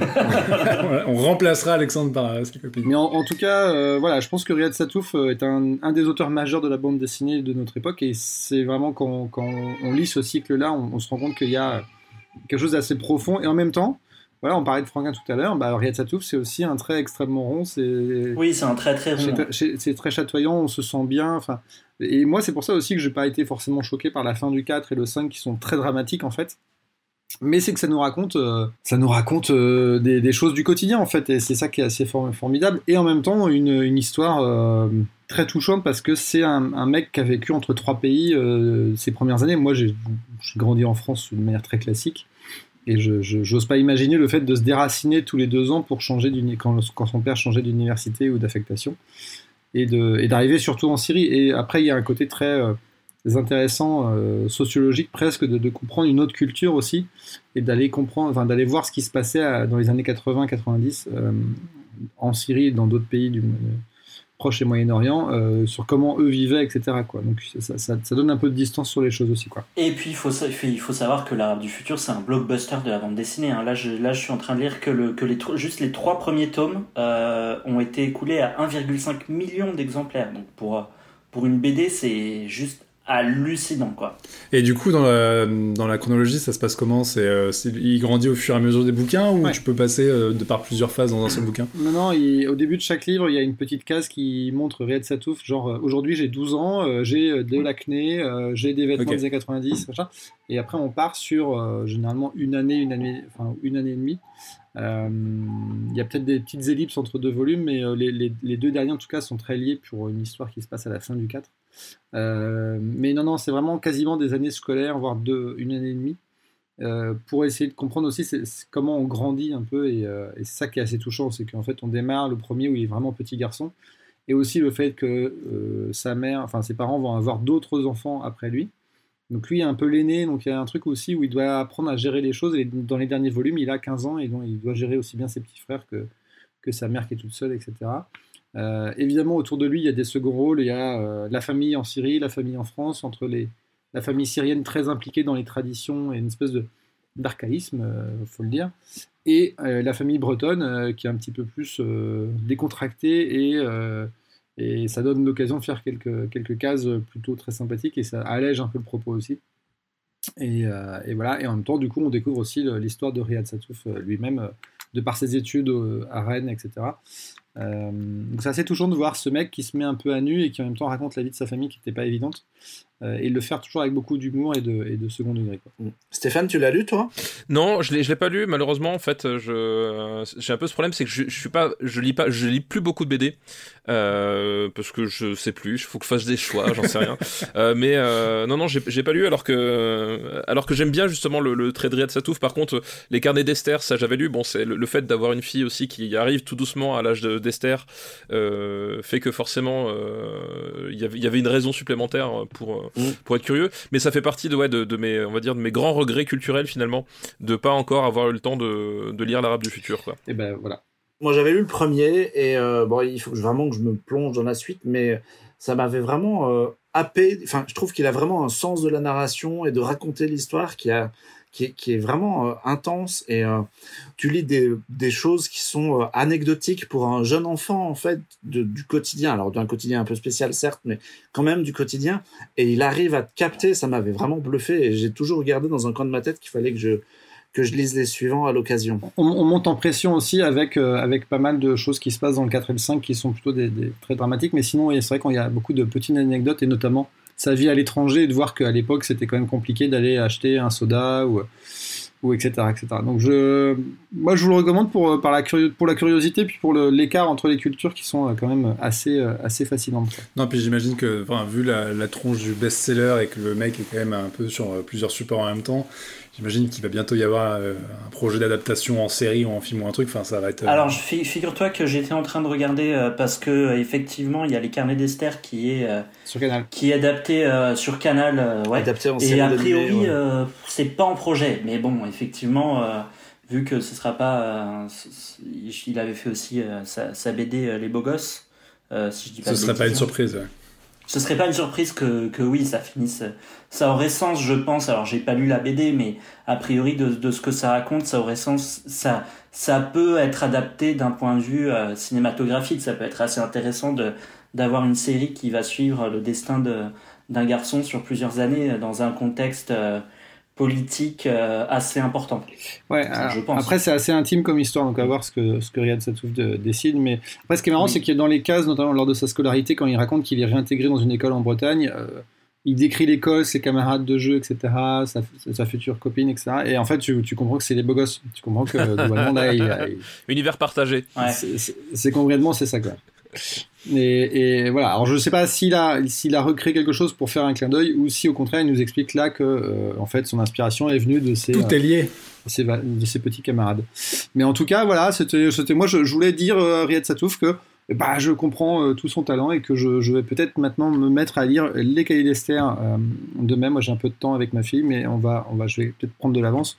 Et puis aussi lire toute sa, toutes ces autres bandes dessinées qui doivent être aussi, aussi bien ciselées. Donc voilà, petite recommandation de 2021. Si on est reconfiné ou pas, prenez, faites-vous plaisir et lisez l'Arabe du futur. C'est assez fascinant. Et on va passer à une, autre, à une autre culture. On va partir un peu de France aussi pour se dépayser, puisque Marc, tu voulais nous parler euh, de 30 Modenas. 30 Modenas, oui. Ton espagnol est un peu. Euh, bah, hein Depuis le début, je me dis, il le prononce super mal. 30, super. Je parle pas italien, moi, donc euh, voilà. 30 monedas, pour être exact qu'on peut traduire pour 30 euh, pièces de monnaie en fait. Ouais, 30 pièces de monnaie. Euh, ouais, alors pour raconter un, peu ma, ma, vie aux gens qui s'en foutent, euh, je, je, suis parti en Espagne. je suis parti en Espagne début janvier. Effectivement, on s'est pris la, la, tempête Philomena dans la tronche et euh, un mètre de neige dans les rues de Madrid et tout bloqué. Et euh, le fait d'aller, euh, de voyager et de me retrouver en Espagne quelques jours à une époque où on pouvait encore aller dans un autre pays, euh, m'a donné un peu envie de me, plonger dans la culture espagnole et de les regarder un peu les prods récentes. Et j'ai vu pas mal de choses. J'ai vu notamment le nouveau film de Paco Plaza, Quien Hierro Mata en espagnol, œil pour œil, qui est sorti sur Netflix en, en janvier. J'ai vu Adou, dont on parlera tout à l'heure, et j'ai aussi vu euh, Modedas, la euh, série d'Alex de la Iglesia. Alors c'est un petit peu particulier parce que euh, c'est euh, une des premières productions HBO Europe. Donc HBO a, a qui s'installe en Europe via HBO Max a démarché différents pays et différents réalisateurs pour leur filer de la thune et leur proposer des projets. Et donc, ils ont sollicité Alex de la Iglesia pour Treinta Monedas. Et moi, bah, j'espère que vous aussi, mais c'est un, réalisateur que, que j'aime vraiment beaucoup.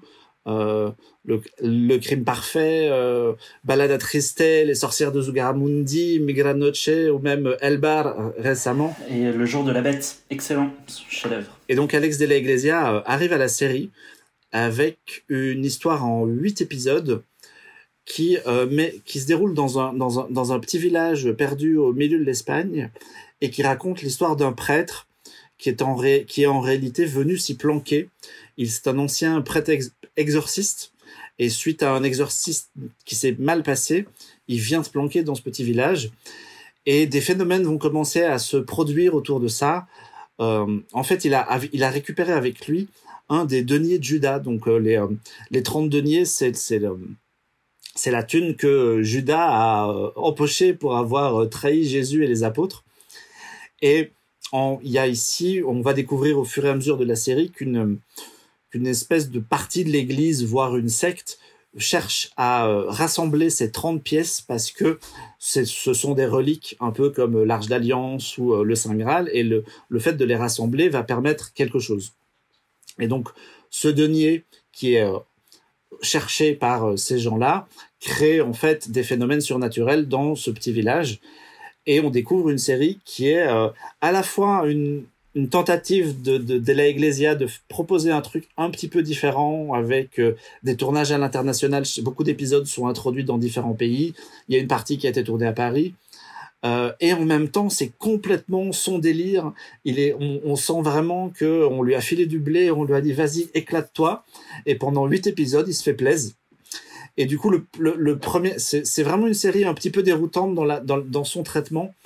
Et euh, j'ai regardé le, dernier juste avant l'enregistrement de ce podcast, enfin la veille de l'enregistrement, et j'ai halluciné sur certaines scènes parce qu'il va à fond dans certaines thématiques, notamment dans les thématiques monstrueuses. On se rappelle de euh, comment s'appelait euh, Balada Triste, qui était un peu euh, une histoire d'un clown triste, euh, le, Joker avant l'heure.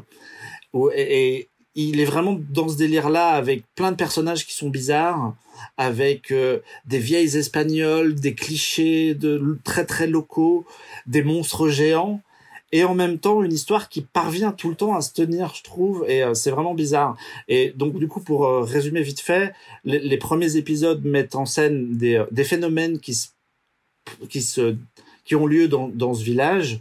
On suit le prêtre en question, le maire qui est joué par euh, Miguel Angel Silvestre. Miguel Angel Silvestre qui jouait Lito dans Sense 8 et une euh, vétérinaire qui est jouée par une actrice formidable qui s'appelle Megan Montaner.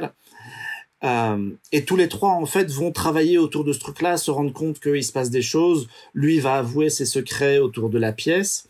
Et petit à petit, le récit s'élargit. On commence. Le premier épisode, c'est littéralement un long métrage. C'est vraiment un truc avec un début et une fin et vous pouvez regarder que celui-là si vous voulez. Et petit à petit, il va répéter ce schéma, puis il va élargir son histoire. On va partir dans d'autres pays, on va aller jusqu'à Rome et jusqu'au pape. Euh, et il va revenir à ce truc-là. Et j'ai vraiment été bluffé par l'écriture et une espèce de volonté d'aller euh, à la fois vers des choses très euh, grosses productions mondiales et en même temps de revenir à la simplicité d'un bistrot espagnol dans lequel les gens se font des sandwichs. Enfin, c'est vraiment un, ça t'a ému une, une, série hallucinante. Déjà un bar, moi personnellement un bar en janvier 2021, je pleure, ça me, je pleure, tu vois. La dernière fois que je suis allé dans un bar avec des gens, c'était il y a très longtemps. Donc déjà ça, ça m'a un peu touché. Non, non, mais c'est vraiment une, une, voilà une série très extravagante très Alex de la Iglesiesque, si on peut dire ça comme ça, et en même temps avec une envie de prolonger autre chose. Moi, je me suis vraiment euh, régalé à regarder ça. Euh, là, là où ça va être un peu compliqué, c'est que c'est une série HBO originale, et du coup, il n'y a pas de diffuseur français. Pour le moment, il n'y a pas de projet, je me suis renseigné avant ce podcast, de, de faire venir HBO Max en France avant au moins 2022 ou 2023. Ouais, parce que les droits sont, sont chez OCS. Ouais, et en fait, euh, HBO vend son catalogue en partie à OCS pour tout ce qui est télévisé, et les créations originales sont un peu éclatées. Apparemment, Warner TV en rachète, on va en diffuser certaines. Et il y a un peu tout ça, donc on attend qu'un diffuseur français s'intéresse à la série et dise moi je veux la prendre, la diffuser, la foutre sur mon portail parce que ça n'arrivera pas de manière, euh, ça n'arrivera pas sur HBO France avant euh, 2-3 ans facile quoi. Sachant que, alors je sais plus exactement. Euh... Euh, pour euh, Elbar, mais pour euh, My Big Migrant Noche, My Big Night, il était, il avait été acheté en France par Netflix. Pour sa diffusion. Ouais, Netflix a récupéré des trucs, donc il y a, toujours de l'espoir de, voir cette série arriver et du coup garder cette, partie du podcast. De toute façon, on la fera retourner au moment où ce sera diffusé dans un coin parce que c'est vraiment une série qui, est complètement hallucinante et moi j'ai vraiment complètement accroché. Et je crois qu'aussi, Alexandre, tu as vu un bout?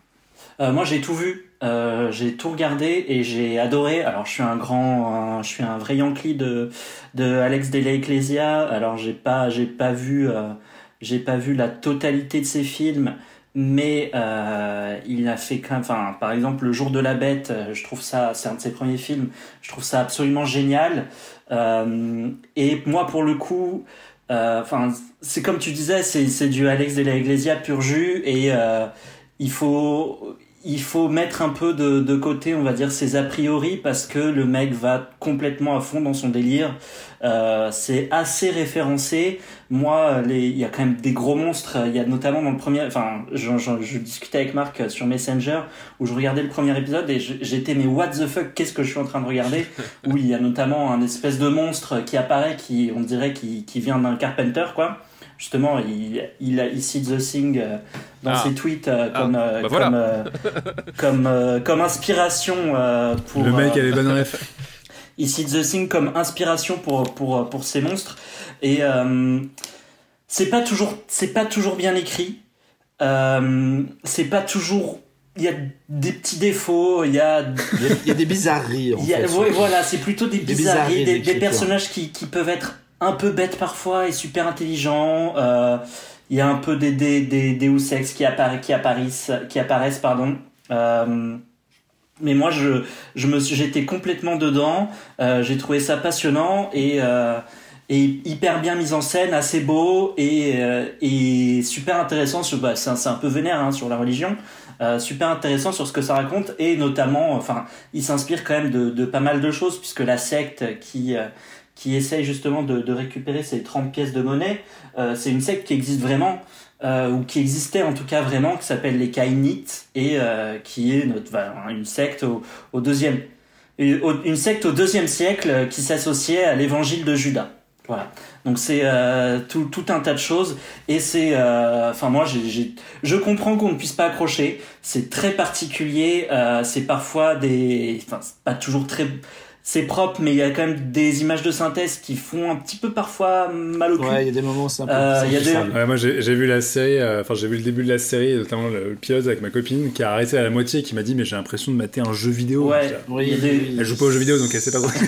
mais mais c'est vrai que t'as un, un, espèce de rendu un peu stylisé dans l'image et il joue vachement sur les extérieurs avec des fonds. et tout ça, et, bon, c'est assez soft. Dans le dernier épisode, il planque salement des, des CGI vraiment dégueux avec du lens flare en plus pour donner euh, vraiment essayer de cacher la misère L'Espagne, niveau effets spéciaux, parce que j'en parlerai dans Hadou, qui a le même défaut de tout à l'heure, euh, c'est encore un peu balbutiant, quoi. Ouais, mais à l'inverse, tu vois, le monstre que tu vois dans le premier épisode est vachement bien fait. Oui, Oui, mais euh, mais enfin non, vraiment, moi j'ai kiffé, j'ai trouvé ça, euh, j'ai trouvé ça hyper prenant, finalement presque parfois effrayant. C'est comme il sait le faire, et évidemment à la fin, comme d'habitude, si, si vous avez vu les sorcières de Zogaramurdi par exemple, ou même Balada Tristée, ça part complètement en couille à la fin et c'est complètement what the fuck le mec euh, pousse les curseurs à fond.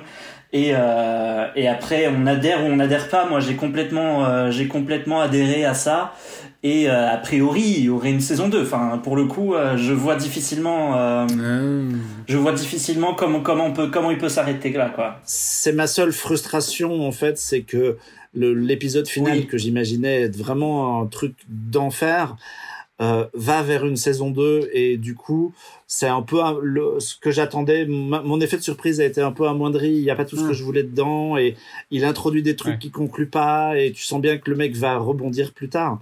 Mais ouais, ouais c'est chaud quoi. C'est très très chaud on, va dire aussi que moi, moi je suis un ultra fan de Iglesia et je trouve qu'il se bonifie avec le temps. Même, j'aime beaucoup Un jour de chance aussi, qui est beaucoup plus simple dans le dispositif, mais qui est, assez pertinent sur notre époque. Euh, ou, El, Elbar, qui, est fascinant, mais je suis très très fan de ses premiers films aussi. Mais toi, toi Stéphane, euh, qui écrit aussi sur le cinéma, euh, Alex de la Iglesia, c'est ta cam ou? Bah, en fait, Alex de la Iglesia, c'est un, un cinéaste euh, dont j'ai vu pas mal de, de films.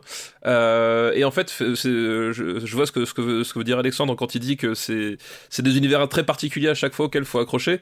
Et moi, je suis un peu en yo-yo avec lui, c'est-à-dire qu'il y a des fois, euh, je, suis, je suis soufflé par le truc, d'autres euh, beaucoup moins, et je saurais jamais te dire vraiment pourquoi en fait. Euh, tu vois, il y a, y, a, y a, un rapport qui est très très étrange. Il, y a, il a une vraie singularité dans son, dans son approche cinématographique, euh, qui, qui, qui, est, qui, est, toujours, euh, enfin, même quand ça démarre à peu près normalement, je pense à Elbar par exemple, où t'as as le début où tu, tu dis, c'est, oh, ça, ça ressemble un peu à une chronique, machin. En fait, ça part complètement en latte euh, au bout d'un quart d'heure et tu dis euh, et tu dis ouais ok ça pétait le plomb. Ah non ça pète encore plus les plombs derrière. D'accord ok excusez-moi. Voilà il y a, y a ce côté tu sais jamais trop où tu vas mettre les pieds qui est toujours séduisant chez lui. Donc euh, après voilà il y a des fois ça me parle moins. Euh, y a, je suis pas fan de tout. Euh, mais c'est en tout cas je en tout cas le, le, le, là la description que vous en avez faite euh, ça me rend très curieux en fait. Vraiment très curieux. Et surtout je, je, me dis effectivement voir ce type là débarquer sur un format long en fait ça peut peut-être justement être l'occasion de, de de, de, le voir faire des trucs encore plus délirants ou voilà, c'est j'ai fort espoir. Hein, c'est pas c'est pas sa première série, hein, c'est sa deuxième. Ah bah tu vois, je, bah, je sais pas qu'il a fait une première du coup, voilà. il avait fait il avait fait une série en 2008 euh, qui était une série de science-fiction. Euh, une série de comédie de science-fiction, mais qui est pour le coup, il y a eu deux saisons et c'est évidemment ah complètement. Euh, plutôt, plutôt quelque chose, plutôt. Pluton, Pluton B, B, BRB Nero, et qui est pour, enfin, BRB Nero. D'accord. Et ça, ça donne quoi un seul mot? C'est, en, avec, en espagnol, c'est Pluton BRB Nero. Ok. Et pour le coup, j'ai jamais vu, et c'est évidemment complètement, complètement inédit en France. Ouais, après, euh, bah, en as parlé un peu en disant que c'est un cinéaste exubérant. Pour moi, en fait, c'est un cinéaste de l'excès. C'est quelqu'un qui est.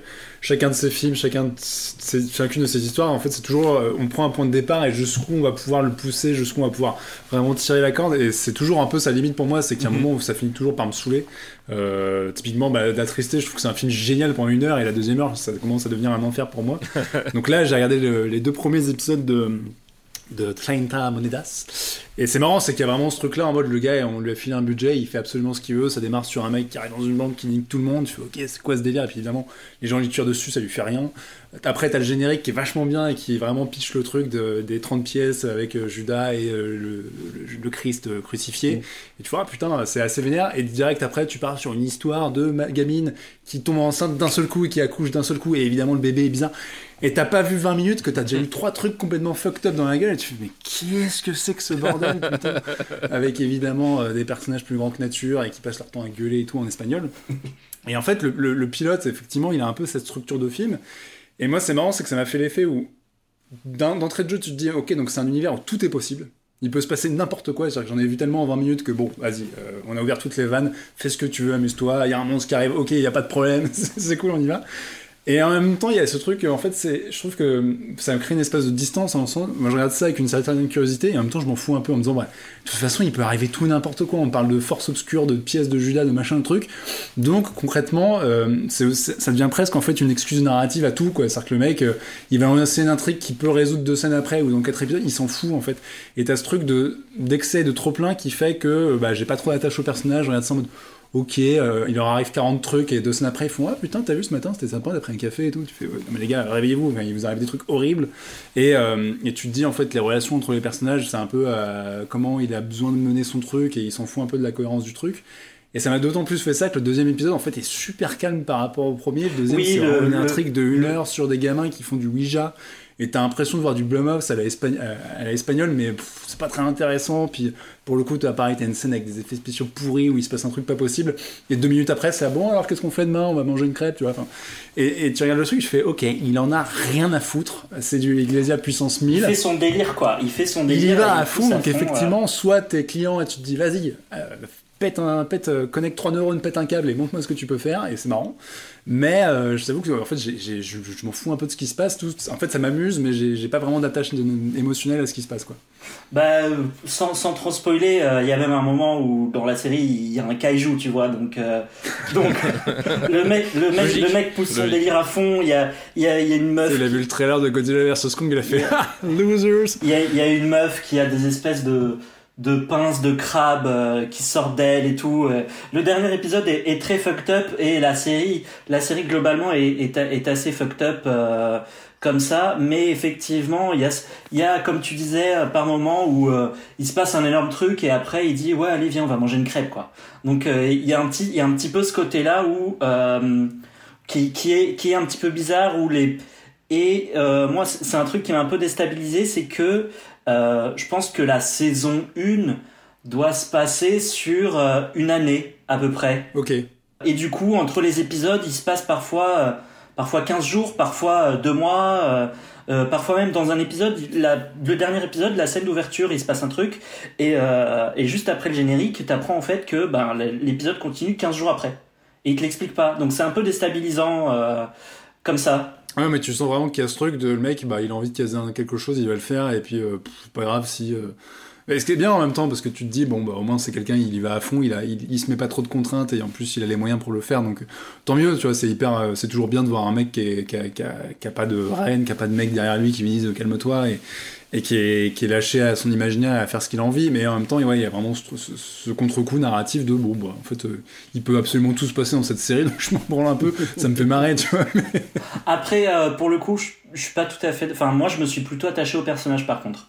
Je trouve que. Euh, Miguel Angel Sylvestre, je le trouve vraiment bon. Ça fait un peu plaisir de le voir dans un, dans un registre assez différent de, de Sense8 et, euh, et son alchimie euh, son alchimie avec euh, l'actrice féminine dont je n'ai pas le nom sous les yeux Megan Montaner.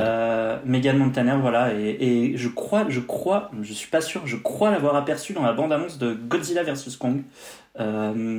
Et donc je trouvais c'était fantasme ça. Je crois pas que ce soit la réalité. non d'un kaiju à un autre. Mais j'ai trouvé ça, enfin pour moi c'est c'est c'est du petit lait quoi. C'est pour quand on est fan quand on est fan d'Alex de l'Iglesia c'est c'est c'est vraiment du petit lait. Ouais puis c'est ça. Si vous voulez voir une série où euh, on, vraiment on y va, on a lâché les chevaux et vous allez en prendre plein la gueule, ça, ça se pose là quoi. Euh, moi, je, je, suis très très fan du monsieur, donc je pense que ça va être sur mes tablettes euh, d'ici peu. On va Avec essayer. Ton cousin espagnol. Si comme tout le monde, on, on, finit The West Wing. Ouais, il faut, faut trouver une solution. Mais moi, je suis pas comme Marc qui part euh, en Espagne pour voir la neige tomber, donc je vais peut-être partir un peu plus tard dans la saison. Ah, moi, je change de pays carrément, tu vois, pour une série. Euh... Exactement. C'est la teuf. Euh, quand on voit tes sujets de ce mois-ci, tu as été inspiré. Euh, justement, on, on, Alex de la Iglesia a une carrière assez, assez longue désormais, mais c'est vrai qu'on a quelques sujets qui reviennent un peu en arrière et euh, Alexandre parlera de quelque chose dans, dans, très peu de temps. Moi, j'avais envie de vous parler d'un duo d'humoristes français et j'avais envie de vous parler de, de Cadet Olivier. et je sais que de temps en temps, Cadet Olivier, c'est plus forcément le cinéma qu'on affectionne, mais ben, moi, je, je, les adore. Voilà, je les aime beaucoup. Euh, je fais un peu mon coming out de comédie française. Mathieu est fan des tuches, il adore. Ah, bah voilà. C'est ah, Mathieu, s'il si était dans Fifty Shades of Grey, il dirait j'ai une pièce spéciale chez moi. C'est moi. En fait, c'est une moi. pièce Cadet Olivier. c'est moi et je ne suis pas tout seul. Mais non, non, moi, je, je, je, ben, je pense un peu comme vous quand même. J'étais fan de Cadet Olivier avant qu'ils connaissent les méga succès au cinéma. Euh, et surtout, j'aimais beaucoup leur, euh, leur euh, comment dirais-je, leur sketch sur Canal+, que qui allait du Camoulox à beaucoup de, de scénettes. C'était l'époque même avant les Robins des Bois qui ont aussi commencé sur Canal, pour rappel. Euh, et euh, Richard Bullitt et, et, Reaper, euh, slash Mais qui a tué Pamela Rose, c'était des sketchs sur Canal dans les années 90, fin des années 90.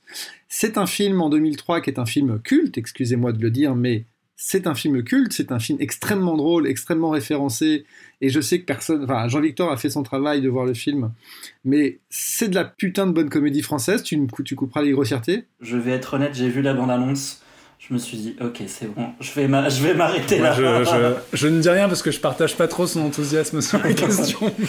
et, et, voilà, après, du coup, ils ont fait un deuxième film qui est largement moins, euh, moins marquant. Euh, et j'avais un petit plaisir coupable. Je me suis dit que ça ferait un sujet plutôt sympathique, euh, peut-être un peu rapide, mais euh, ils ont sorti un espèce de troisième volet euh, qui, je pense, n'est pas vraiment un troisième volet, mais qui est plutôt une saga audio.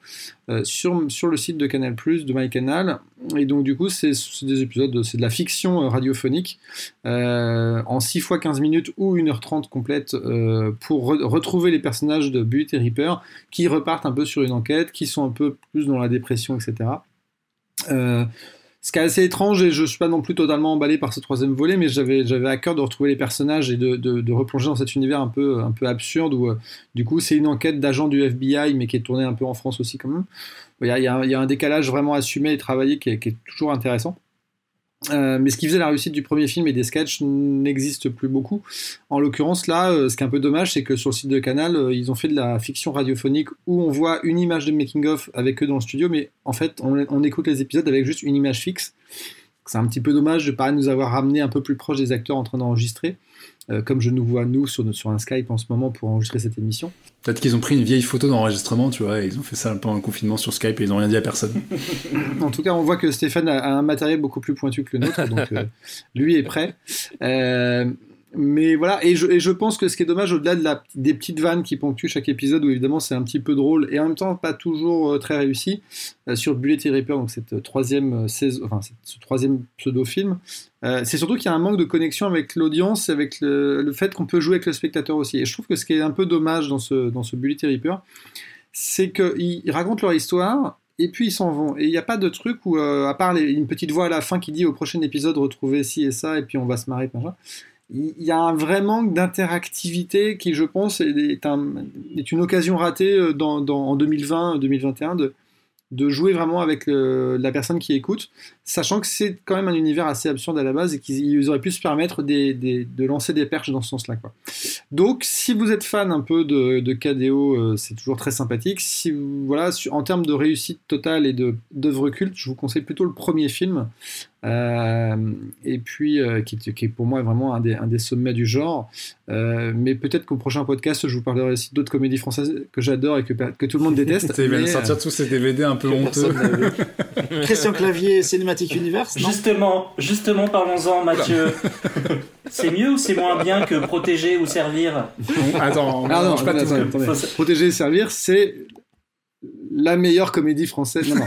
Euh, non, mais on est, on est sur un truc vraiment où, euh, pour moi, Pamela Rose, c'est, c'est comme OSS 117. Quoi. Il y a un truc où euh, tout le monde est assez convaincu. Protéger et servir, en l'occurrence, je suis vraiment tout seul à le Non, mais, euh, mais, mais ça, ça, raconte, est-ce que ça raconte un truc, Bullet et Reaper, ou c'est juste ou c'est juste euh, KDO en fait, qui, qui, font des blagues euh, dans un micro Non, non, il y a notamment Lionel Avelansky qui joue aussi dans le premier film, qui vient faire des voix, etc. Il y a quand même un, petit casting de voix assez sympa.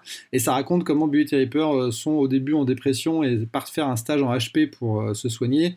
Et en fait, vont remonter le fil d'une enquête parce que le, le, fils du gouverneur a été, a été, retrouvé dans un camion frigorifique avec une pizza 4 fromages. Ça vous fait rire un peu quand même. Euh, et, voilà. Mais du coup, c'est assez, euh, c'est assez découpé puisqu'il y a deux épisodes sur leur pour le pour introduire le truc. Il y a deux épisodes sur une pseudo vite fait enquête et puis surtout il y a une fin avec un procès. Donc ça va très vite, c'est très découpé. C'est voilà, c'est plutôt l'occasion de faire quelques dialogues avec un peu d'humour. voilà, c'est mon petit coup de cœur du truc. Voyez le premier film, vraiment, c'est, je crois qu'il a pas trop vieilli. Mais, mais, ça doit être, ça doit être chaud quand même parce que le, le premier film, euh, il repose quand même vachement sur le décalage visuel avec cette espèce de fausse Amérique où ils parlent français, euh, où ils, ils, refont un peu leur sauce, les trucs de redneck avec les, les shérifs et tout, genre ils mettent du scotch de, police et il y a marqué euh, Yellow Scotch of the Police. Enfin, c'est quand même des trucs qui sont assez visuels donc enfin pour la plupart du truc sur l'absurdité de l'univers etc donc à l'audio ça doit être chaud. Euh, est-ce qu'il y a un gros travail de sound design autour ou est-ce que c'est juste du dialogue euh? Non il y a, y a, un peu de il y a notamment des séquences qui sont reprises un peu du premier film notamment des séquences de bar etc euh, je vois que Alexandre et Marc sourient quand même fortement quand on évoque deux trois vannes comme ça. Ouais à, voir si ça tient sur la comme enseignement pour la semaine prochaine de, de, voir le film. En même temps je trouve que Yellow Scotch of the Police c'est vraiment la meilleure vanne du premier film. Non mais voilà il a été condamné pour avoir mangé les abats a été condamné pour avoir mangé de la viande non pour avoir mangé le groupe abat enfin voilà c'est très drôle euh, ça, c'est moyen drôle, tu vois. Ça, je, je, dirais, je, quoi. je dirais que, le je dirais que la, la, production audio, du, enfin, c'est vraiment du récit audiophonique et je pense, je pense qu'ils n'ont pas été très loin dans la recherche. Euh, d'immersion, puisqu'on a parlé d'immersion tout à l'heure, et je pense qu'il y, y, y, a un vrai acte manqué. De, ils ont dû vouloir faire une petite rallonge euh, pour le fun et pour se faire plaisir et nous faire plaisir, mais que ça manque un peu de, finition quoi. Donc je, moi je les encourage à nous refaire plutôt un bon film euh, plutôt qu'autre chose. Oui, alors euh, comment, comment dire Est-ce que tu as, vu tous les films de Calmerade? Oui. Euh, pas, non, pas tous, mais, euh, mais, mais, mais, mais moi, j'aime beaucoup Cadmerade. C'est Olivier Barou a réalisé pas mal de films euh, qui sont pas tous très bons, mais je trouve que Cad a quelque chose d'assez euh, d'assez intrigant, et notamment, on en a parlé ici, mais Baron Noir. Oui, parlé. Je, je, je, je, pense que le mec a quand même quelque chose à défendre. En l'occurrence, les deux ensemble, c'est aussi l'occasion de revenir sur des, des, gens que je suis moi depuis 25 ans, parce que je suis extrêmement vieux, et que ça fait plaisir de temps en temps de les voir repasser comme ça, dire coucou quoi. Voilà, c'était mon petit coucou et on va euh, plonger un peu plus en arrière dans l'histoire de France puisque euh, Alexandre voulait nous parler d'un ah, petit bijou de début d'année qui est euh, la série OVNI sur Canal+. Absolument. Alors une fois, bon deux fois du coup n'est pas coutume, on va parler de série française et du nouvel événement Canal puisque on peut appeler ça vraiment un, un, un, petit événement parce que visiblement la série fonctionne très très bien et est quand même majoritairement euh, apprécié. C'est donc une création originale, euh, donc qui est la série OVNI. Euh, donc ça a été créé euh, là cette année par Clémence D'Argent et Martin Douer. Et donc c'est une série qui se passe en 1978 et on y suit un ingénieur spatial qui est donc Didier Mature, qui est interprété par Melville Poupeau et qui voit sa fusée qu'il a envoyée dans l'espace avec le CNES exploser au décollage, enfin juste après le décollage. Donc forcément, ça passe pas trop euh, au CNES et on l'envoie un peu au placard à la direction générale du GEPAN, les le groupe d'études des phénomènes aérospatiaux non identifiés. Alors, pour la petite, pour, pour l'histoire, je pensais que c'était une vanne, que le pas. c'était un truc qui a été inventé pour la série. Et en fait, en, en, en prenant des notes, en préparant un petit peu ça, je me suis rendu compte que le GEPAN a vraiment existé de 77 à 88. Et c'était vraiment des gens dans un bureau qui étudiaient donc des euh, objets volants non identifiés Génial. et repérés par les, par les habitants. The X-Files. Après, ils ont été absorbés par les Maniacs. Ouais, c'est un petit peu ça. Euh, non, de- enfin, ça, ça s'est transformé euh, en 88. Ça, ça, ça a eu un, autre- ça a un autre acronyme maintenant. Et donc, notamment, euh, il y a, il y a une, on va dire une histoire vraie entre guillemets euh, dans le dans la série. Euh, dans, dans la série, il y a quelqu'un à un moment qui qui dit qui fait part d'un ovni, donc d'un objet volant non identifié, dans une forêt euh, qui a des lumières bizarres et tout. Et en fait, c'est une boule à facettes géante qui se retrouve dans la forêt. Spoiler. Oui, spoiler, bon, c'est vraiment, euh, c'est vraiment minime. Et en fait, ça, c'est une histoire vraie. C'est-à-dire que c'est, euh, il y a vraiment eu ça, une boule à facettes géante d'un concert de Jean-Michel Jarre qui s'est détaché du camion et qui s'est retrouvé dans une forêt. Et les gens ont vraiment cru que c'était un ovni. Voilà, c'était pour la petite anecdote.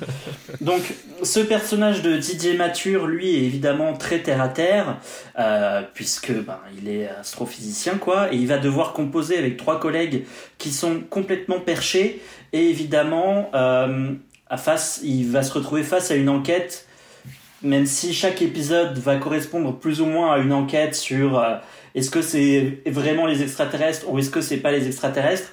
Euh, chaque épisode et il va avoir une espèce d'enquête globale sur un ovni qui va un peu évidemment mettre à mal ses principes cartésiens. Et euh, bon, on va le dire tout de suite, OVNI, c'est une série qui est assez spéciale, décalée, loufoque. Euh, on passe quand même une bonne partie de son temps à regarder, je pense, en se demandant si c'est soit totalement nul ou complètement, ou complètement génial. Moi, spoiler, j'ai trouvé ça complètement génial.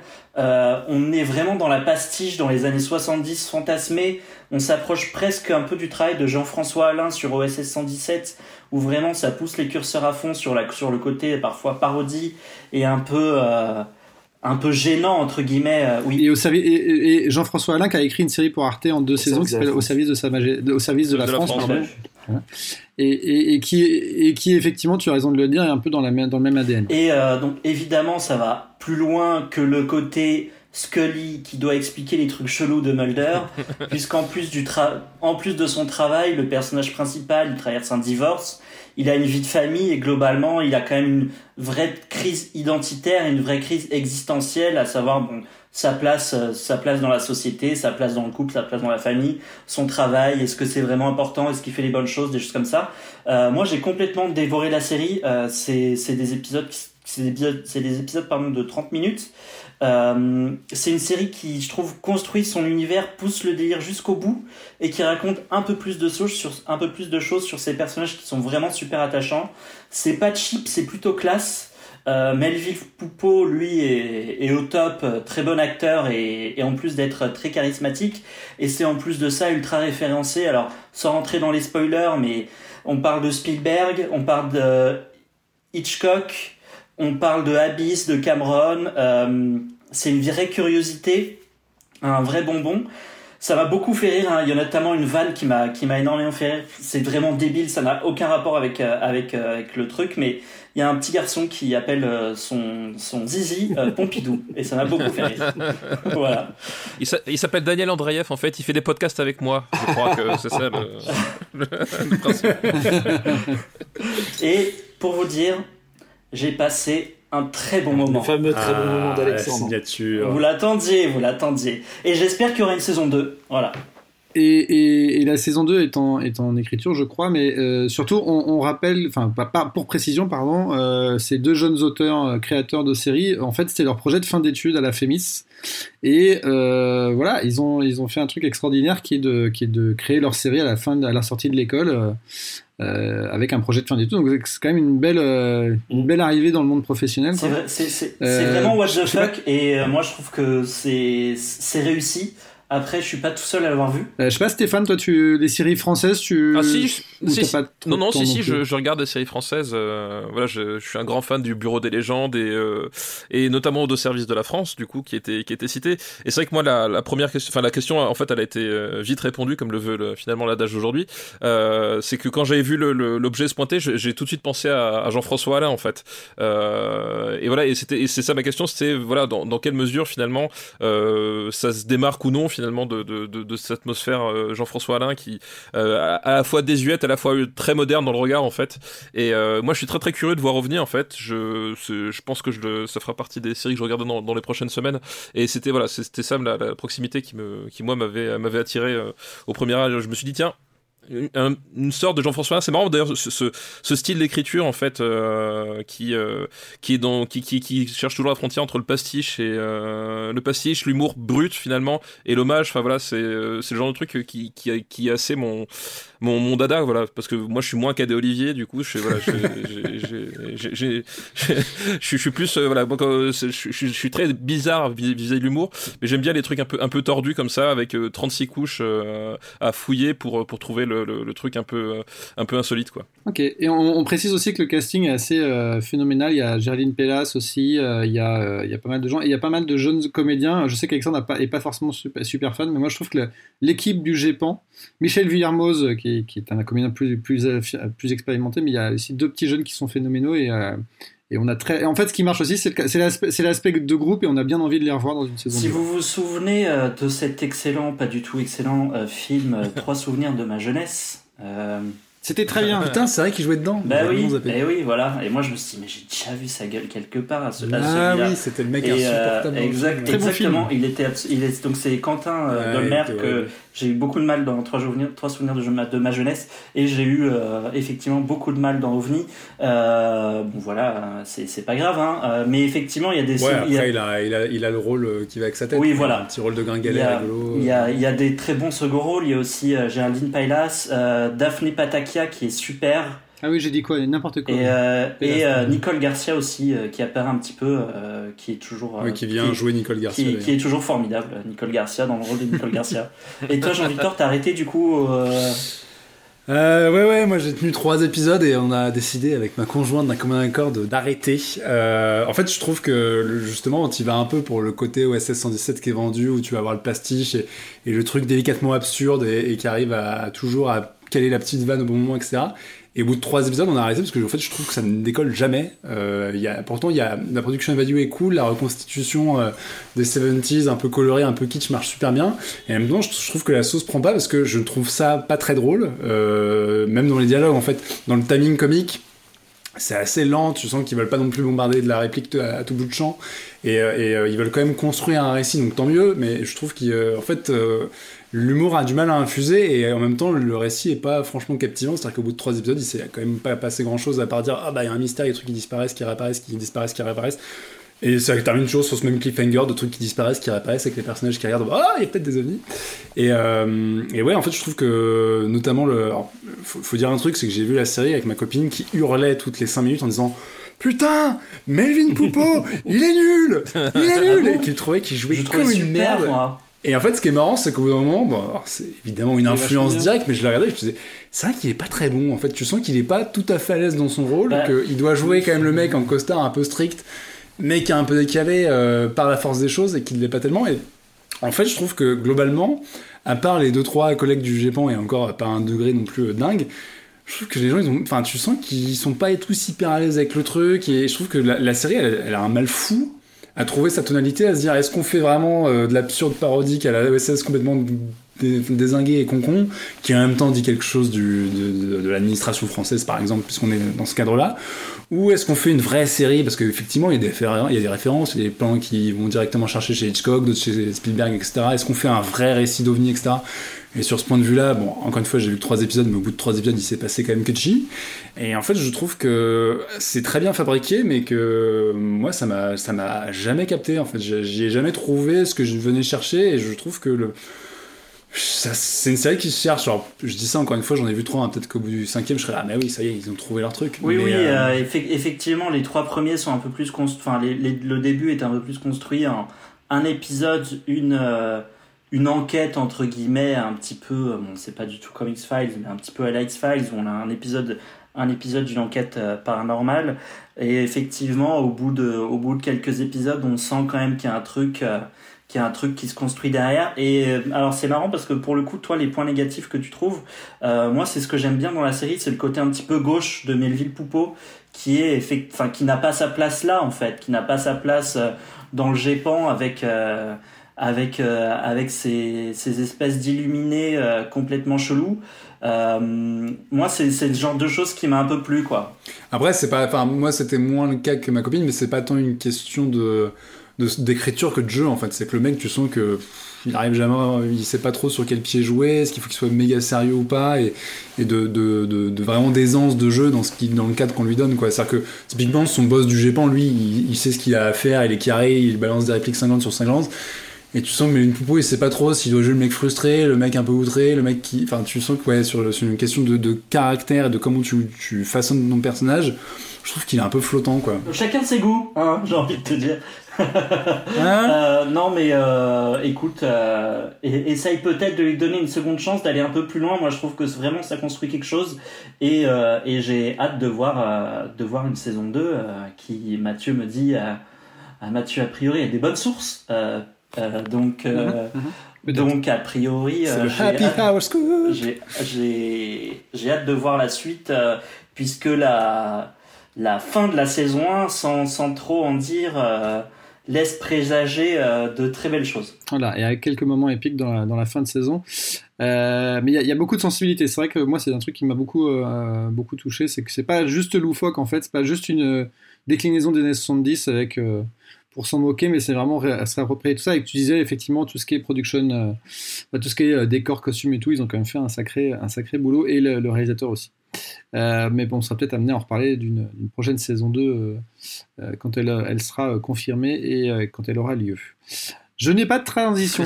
C'est le moment de l'émission. J'ai une transition comme à la nage. À la nage. Euh... Il a pas voulu nous lâcher d'infos sur la saison 2, du coup, il est un peu perturbé. Blam Et on va parler d'un film qui s'appelle I, See You. Et ma première question, euh, Stéphane, c'est oui. en fait, c'est un film qui est pas si nouveau nouveau, non? Bah en fait, c'est un film qui est pas si nouveau nouveau. Effectivement, le le film est sorti en décembre 2019 aux États-Unis et je crois qu'il est sorti un tout petit peu plus tard en France, mais sur des sur des plates sur des plateformes en fait de de VOD vu que c'est mm. un film en VOD. Moi je l'ai je, l'ai vu sur Filmo TV, je crois. Euh, voilà et en fait donc du coup euh, forcément les, les sorties euh, bon alors c'est aujourd'hui en 2020, c'est c'est plus c'est plus tout à fait le cas. Mais à une époque, je sais pas si vous vous rappelez, peut-être certains d'entre vous avaient des cheveux à l'époque. Euh, il y avait des, ce qu'on appelait des salles de cinéma en fait. Et des, gens se rendaient, euh, voilà, sortaient, oh. sortaient de chez eux pour pour aller au cinéma. C'est un, un, concept assez dingue hein, quand même. Euh, bref, et et c'est vrai que dans le dans cette cette espèce de d'écosystème, le, le, avoir des sorties en, en VOD direct, bah c'est pas forcément toujours très visible ni très mise en avant ni, ni quoi que ce soit quoi. Ouais, c'était pas du tout gage de qualité à un moment. Voilà. Exactement. Et là, effectivement, la, la tendance, euh, non pas en train de s'inverser, mais disons qu'effectivement, il y a, y, a, y a, pas mal de questions sur, le, sur les cartes qui sont en train d'être de, rebattues. Et donc, du coup, parfois, parfois, émerge, euh, comme à l'époque hein, des, des directs tout, tout, tout vidéo, hein, euh, voilà, rappelons que Duel, à, à la base, n'était pas prévu pour sortir au cinéma. Mm. C'était une production de télé euh, qui finalement a atterri au cinéma, mais c'était pas la destinée. Donc, il y a toujours des trucs qui peuvent, qui peuvent surgir. Bah voilà, il y a SEO qui, qui, moi, j'ai vu Histoire 2, parce que je, je c'est pas que j'avais vu tout le catalogue Filmo TV, mais presque. Puis au bout d'un moment, je fais bon bah celui-là je l'ai pas vu, euh, je vais je vais je vais jeter un œil. Et, euh, et en fait le, le pitch euh, le pitch c'est en fait c'est dans une, une, petite bourgade aux États-Unis. Il y a des enfants qui disparaissent.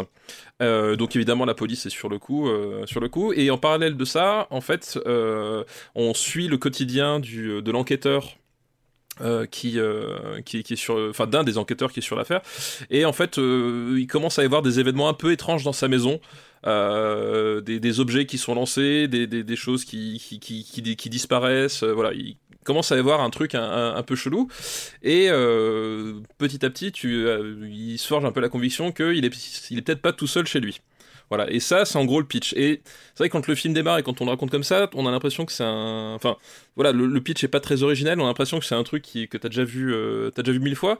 Euh, sauf qu'il y a deux choses. la, première chose, c'est je trouve l'exécution. Il y a, je trouve que c'est c'est c'est plutôt plutôt bien plutôt bien gaulé. Mm. Et surtout, voilà, le, le côté récit en tiroir. Et ça, c'est le le problème justement pour en parler, c'est que euh, au-delà d'un certain stade, vaut mieux ne pas savoir ce qui ce qui se passe. Oui, euh, on s'est dit on s'est dit que ça allait être compliqué d'en parler sans trop spoiler. Donc éviter de trop spoiler quand même. Voilà, exactement. Et effectivement, il y a un aspect euh, récit à tiroir. Donc des, récits qui vont s'emboîter, des, pas mal de choses qui vont s'emboîter sur la nature du, mystère, de, de, un peu tout ce, qui, tout ce qui est en train de se passer finalement autour de, de, cette maison et de, cette enquête, euh, qui en fait est, euh, est assez habile puisque euh, je trouve qu'il voilà, il va, il va jouer sur plusieurs, plusieurs cas, plusieurs, plusieurs cordes en fait. Il va poser plusieurs jalons, faire référence à différents genres. Et au début, tu crois savoir où va aller l'intrigue. Puis en fait, tu te dis ah ouais non, ça va aller par là. Et puis en fait, tu fais ah non, peut-être pas. Et enfin voilà, il y a, y a, un côté euh, assez malin en fait qui, euh, de, de, de, cette génération très imbibée de, de, cinéma très référentiel, où justement là, il, il, il va vraiment épouser des, des, des, des, genres, poser finalement un récit d'une certaine façon, bifurquer, mais pas à 180 degrés, comme parfois peuvent faire certains, finalement ça n'a plus aucun sens, et à chaque fois juste donner le, voilà, le, petit coup qui fait que le, le, ça va un peu changer ta perspective, et à chaque fois en fait, et plus t'apprends, plus finalement le, le, récit gagne une identité qui, qui, que t'imaginais pas forcément au début, où tu disais, mm. je sais où ça va se terminer, je sais où ça va aller, quoi. Et, euh, et je trouvais ça assez cool finalement, un petit film de genre qui arrive à à avoir ce, ce côté-là où finalement c'est c'est parfois des productions assez assez routinières, des choses comme ça qui sont là. Ça faisait longtemps, je me suis dit tiens, c'est un film qui paye pas de mine, ouais, qui est passé complètement sous les radars, ouais. Passé complètement sous les radars et qui en fait a euh, a, un, quelque, a quelque chose hein, au niveau de, de, l'écriture, au niveau de la, de la, mise en place, du montage, qui, qui te fait dire ah oui effectivement ils ont trouvé quelque chose et j'ai réussi finalement à soit tomber dans le piège, soit être surpris. Mais l'un, à mon avis, fait partie de l'autre, quoi. Et moi, ça m'a fait euh, vachement penser à, It Follows rencontre les Goonies un peu. C'est un peu euh, une, réalisation hyper euh, hyper pointue. Non, mais c'est une, réalisation hyper pointue. Genre les, les, premiers plans, les premiers plans sont assez impressionnants avec les en, drone, etc. Mais et, et, et, m'ont fait dire un truc que j'ai presque l'impression que le récit, sans spoiler euh, et veut trop expliquer les trucs. Que je pense que j'ai l'impression que le mec est très content de son scénario qui, qui boucle des choses, qui reboucle des choses, etc.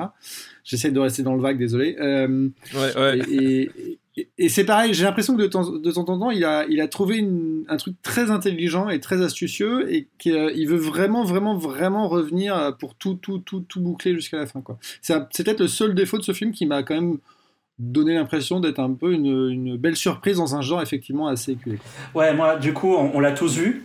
Et, euh, et enfin moi j'ai moi j'ai complètement adoré. Alors j'ai regardé hier soir. Euh, J'avoue que j'étais sur mon ordi euh, dans, dans mon bureau. Il, y a, il faisait noir derrière. Enfin j'avais allumé la lumière dans mon bureau, mais la porte était ouverte. Il faisait noir derrière moi. J'étais pas au top dans les dans la première moitié du film. J'étais quand même. tu m'étonnes. Ouais. J'entendais un peu des bruits. Parfois je mettais pause, je me retournais, je vérifiais si, si, mon chat était là et tout. J'étais pas au top. Euh, c'est très prenant. Hein. Ça ça m'a bien foutu les jetons. Je trouve que c'est très bien très bien construit euh, la première moitié du film.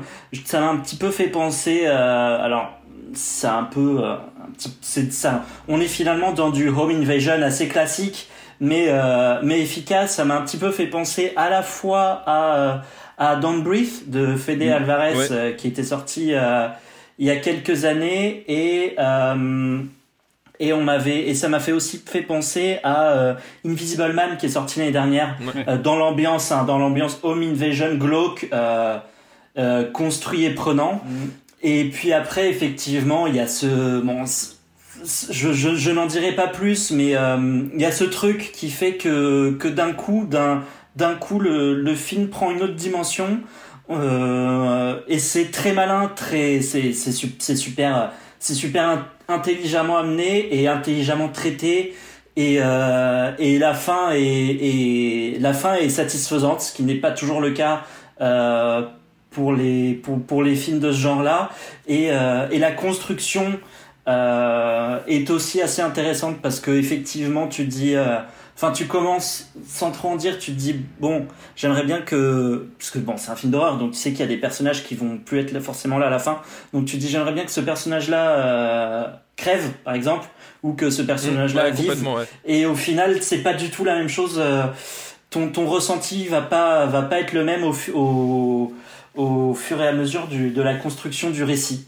Donc, euh, donc j'ai trouvé ça super intelligent et euh, ouais, hyper bien mis en scène, hyper, euh, ça marche quoi, ça fonctionne. Tu, t'as bien les jetons au début quand même. Ouais, mais c'est intéressant ce que disait Stéphane au début sur comment tu, tu revitalises un genre, parce qu'effectivement, un film comme ICU, avec son dispositif narratif, ça pourrait très vite en fait tomber dans l'espèce d'exercice de petit malin, etc. Et là, je trouve que la, force du truc, c'est que d'une, effectivement, ce jeu sur les points de vue et sur ce récit un peu à tiroir, euh, bah, comme l'a dit Alexandre, ça fait vachement évoluer ton rapport au personnage au fur et à mesure du film et ça rend le truc très ludique parce que en fait, tu passes ton temps à, passer ton- à changer euh, de. Enfin, retourner ta veste, à dire putain, mais en fait, lui, non, machin, etc.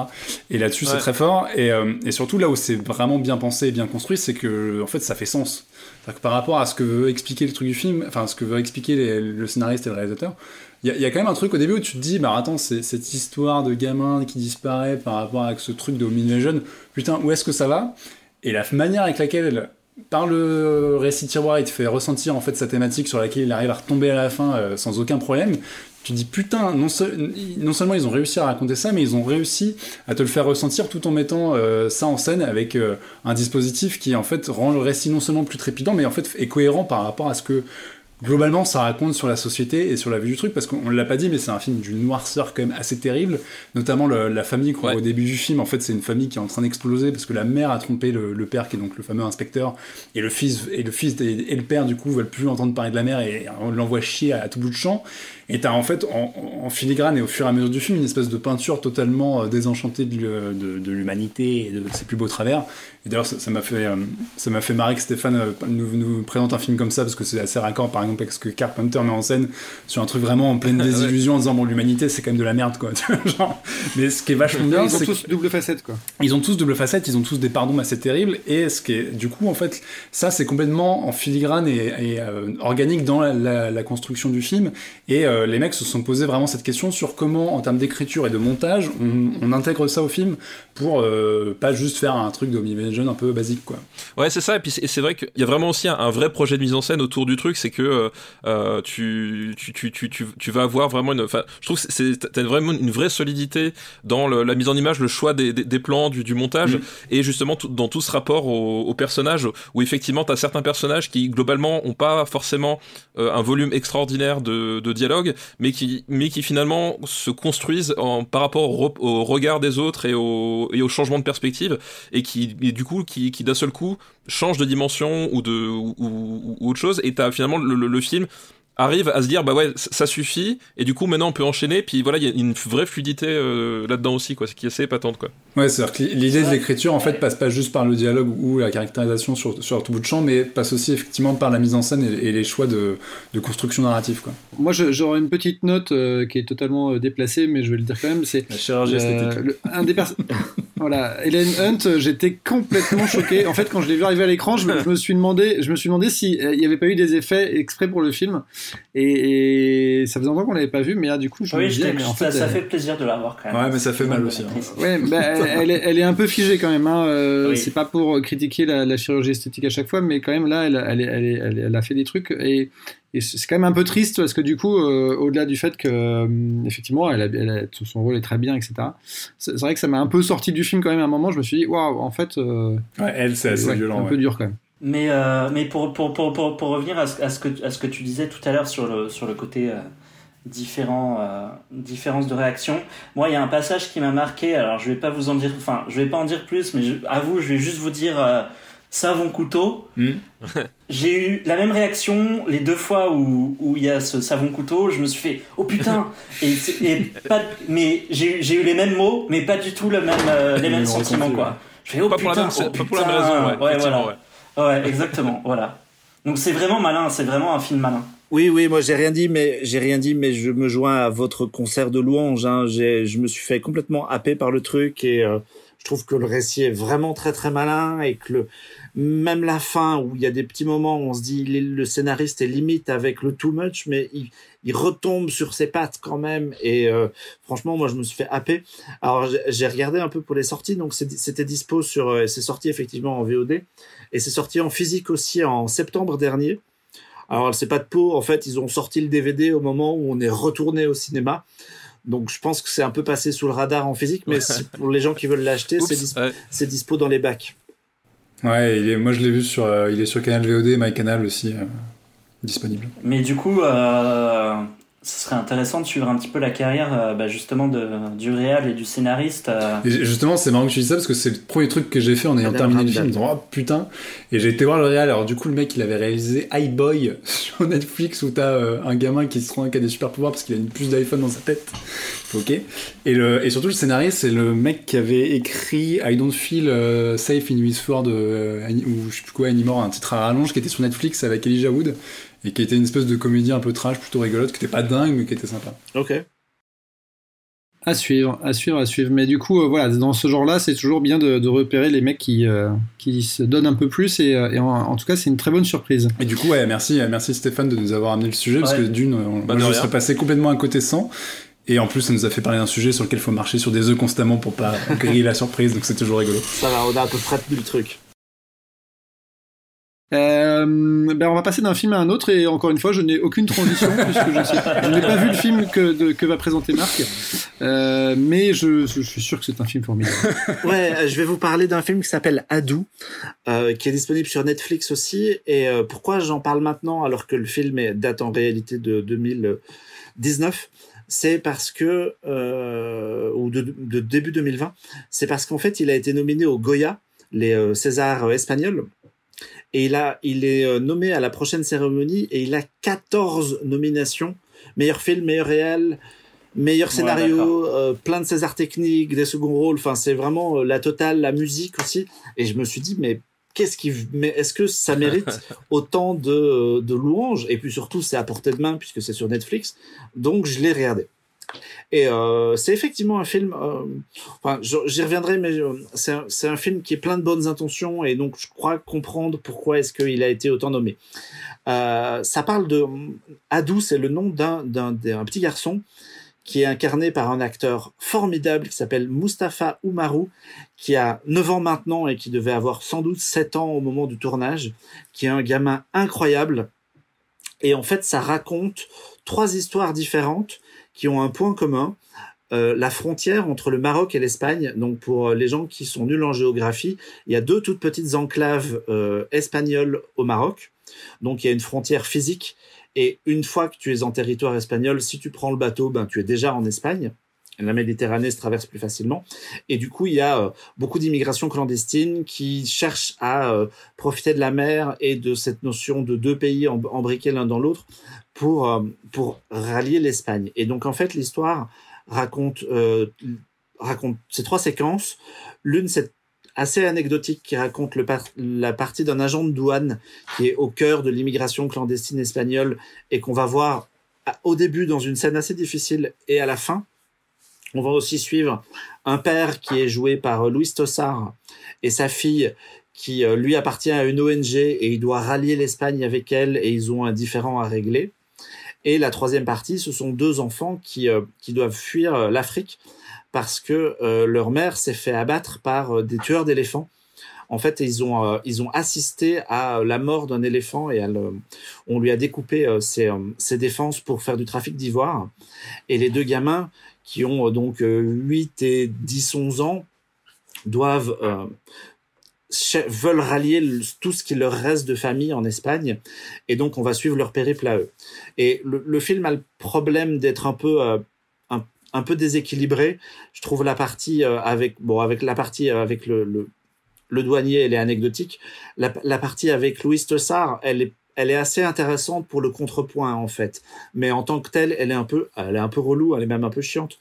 En fait, toute l'histoire va nous montrer euh, la, partie principale avec les gamins, c'est vraiment pour nous montrer la difficulté de l'immigration, tous les problèmes qu'on rencontre, les trafics, surtout quand tu un gamin de 7 ans qui se retrouve perdu au milieu de nulle part et que ta seule famille, elle est, dans elle est sur un autre continent.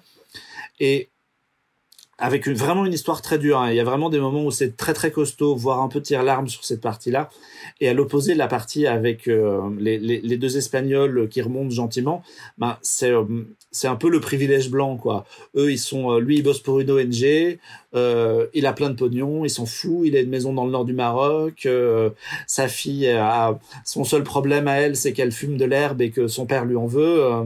Oh là là, on va appeler Gérald Darmanin, attention. Ouais, tu m'étonnes. on, on, est vraiment dans, dans, dans l'intérêt, c'est l'opposition de point de vue en fait, c'est de montrer que euh, d'un côté, ben c'est très facile de passer cette frontière quand on est un, un douanier ou euh, blanc, riche et, euh, et, euh, et, tranquille. Et à la fin, quand tu es un gamin africain dont les parents se sont fait abattre, ben, c'est toute une histoire. Et donc voilà, c'est le c'est un film intéressant. Moi, je comprends l'histoire de la dénomination. C'est que c'est vache. C'est un film qui a un côté très politique, surtout en Espagne, avec puisque c'est quand même l'idée de rentrer dans leur pays. Très bien fait. Moi, ça m'a pas passionné, mais euh, je vois pas ça comme une fresque gigantesque. Et euh, est-ce que ça mérite vraiment le, toutes ces nominations? Probablement pas, mais euh, vous-même, vous savez qu'en France, on fait ça aussi. Et dès qu'un film peut être un peu politique et parler d'un sujet d'actualité ou de choses comme ça, on s'encouffre dedans et on lui file 45 000 récompenses. Tu, sais ce qu'il y a en face au Goya ou pas? Alors, pas du tout, mais je peux euh, regarder pendant que tu meubles, si c'est ça. Non, parce que c'est la question, parce qu'effectivement, en fait, quand tu prends le sujet du film, euh, évidemment, tu parles d'un gamin qui passe un calvaire pour réussir à, à, venir en Europe en espérant avoir une vie. Euh, bon, bah forcément, euh, tu te dis, on est dans le truc le plus académique possible, c'est raccord avec l'actualité, euh, c'est un sujet, euh, tout de suite, on va pouvoir le taxer de important, film nécessaire, enfin, tu peux y aller, quoi. Ouais, voilà, exactement. Et en fait, concrètement, moi, je trouve que le film est un peu foiré, voire complètement, parce que tu l'as dit, il y, y, a cette espèce d'aspect choral, mais qui n'apporte absolument rien, quoi. C'est-à-dire que le, le, flic que tu vois début, euh, qui, assiste à une bavure, enfin, qui commet une bavure plus ou moins sur une barrière de, de, de frontière de. Bah, ouais, bon, en fait, c'est deux scènes dans le film, donc c'est pas non plus dingue. Et euh, le personnage de, Louis Tosar, en fait, concrètement, ce que ça veut raconter sur le, privilège d'un mec qui, qui a pas de problème pour passer les frontières, tu pourrais le faire passer par de la mise en scène à un moment dans le film euh, avec un, un, un figurant. Ce serait pareil, en fait, son intrigue avec sa fille, elle est complètement inintéressante. Et c'est dommage parce que le cœur du sujet avec le gamin, euh, bah, ça, ça, pourrait être touchant, ça pourrait être pas mal, mais en même temps, il y a des trucs dans le film. Enfin, c'est un film quand même très euh, larmoyant, on sort les violons à tout bout de champ, euh, puis il se passe des trucs dans le film, c'est quand même de l'ordre de la science-fiction. Il, y a, il y a un moment où le gamin il monte avec sa sœur dans un, dans, dans un avion en ouais. passant par la roue au décollage, et en fait il passe tout le vol dans l'espace où il y a juste la roue. Et concrètement, euh, là, normalement, le film s'arrête. Ils crèvent, quoi. c'est physiquement. Oui. Normalement, ils sont congelés. Oui, ouais, théoriquement, ils meurent gelés, ouais. Ils meurent gelés, machin. Et là, en fait, bah, le gamin, il s'en sort, quoi. Et tu fais, non, c'est pas possible, quoi. Et bon, bah, du coup, la, la crédibilité du récit, on prend un coup. Et t'as pas mal de trucs comme ça où en fait, je comprends à la fois l'idée de vouloir faire un, un, film assez dur où le gamin il passe, enfin il traverse quand même un, un, enfer quasiment littéralement pour réussir à venir en Europe, etc. Et le, le, le, sur le papier c'est hyper intéressant. Mais t'as des trucs qui en fait de, de, cinéma un peu lourdingue, un peu trop violent, un peu truc qui font que en fait au bout de 20 minutes tu fais non mais j'y crois absolument pas quoi son truc quoi. Et c'est con parce que euh, encore une fois le sujet, euh, enfin c'est un film qui aurait pu être super intéressant et qui aurait pu être super dur. D'autant plus que là il y, a dans le parcours du gamin, il y a quand même pas mal de personnages qui y passent, mais t'as ce côté, euh, ils en font tellement trop qu'au bout d'un moment, euh, bah, t'y crois pas quoi. Euh, moi, moi, la façon, la façon dont vous en parlez, alors j'ai, pas vu, euh, j'ai pas vu le film, mais ça me fait un petit peu penser à, à Lyon, Lion, avec euh, Nicole Kidman, qui n'était pas, qui n'était pas non plus génial quoi. Ouais, c'était pas le mec de, c'était pas Dev Patel dedans? Ouais. Ouais. Mais ça, apparemment, c'était pas mal. Très bien. Donc, on va, attendre, on va attendre le résultat des Goya, en fait. non, mais après, tu vois, effectivement, quand tu vois le film, tu te dis que ça, que ça soit nominé partout. Bon, bah, euh, politiquement, ça fait sens, quoi. Mais, euh... Après, je, je, je, suis en train de parcourir les nominations des Goya. Ce sont beaucoup des productions qui sont pas arrivées jusque chez nous, donc ça va être compliqué. Ouais, pour l'instant, ça, ça va être compliqué d'en parler. Mais euh, de, de ce qu'on de ce qu'on en voit, le reste, je, je, pense que le cinéma espagnol, comme chez nous, a une année très compliquée oui, et crise, du coup, on fait un peu avec ce qui est sorti et euh, et, et voilà mmh. quoi. Donc, je pense que le, le, contexte Covid explique aussi, euh, explique aussi la chose. Voilà, donc allez voir ICU. Euh... C'est sur Netflix. le mec qui a pas écouté, non, c'est pas très bien, mais si, si, allez voir ICU. Il a loupé tout un sujet. Blam.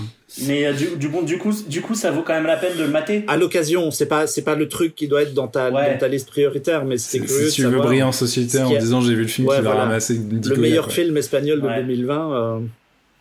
Voilà. Ok. Voilà. Et, et sinon, en Espagne, il y a aussi Alex de la Iglesia. Oui.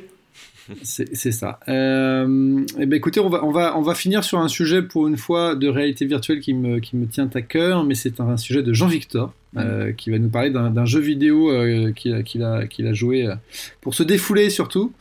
Stéphane, toi, la réalité virtuelle, la VR, tu, tu l'as testé pour, dans le cadre de tes activités ou? Oui, bah ouais, je- bah justement, je, je l'ai testé que dans le cadre de mes, mes activités de, de pige pour Gamecult, parce que étant fonctionnaire de l'État français, j'ai pas les moyens de me payer de l'équipement VR, si tu veux, pour le moment. Euh, Ouais, euh, donc euh, oui, oui, j'avais testé, j'avais notamment testé comment ça s'appelle Beat Saber. Euh, puisque je suis je suis batteur euh, a fortiori aussi donc euh, j'étais forcément Ah oui. la, la, bonne personne pour décrire le concept.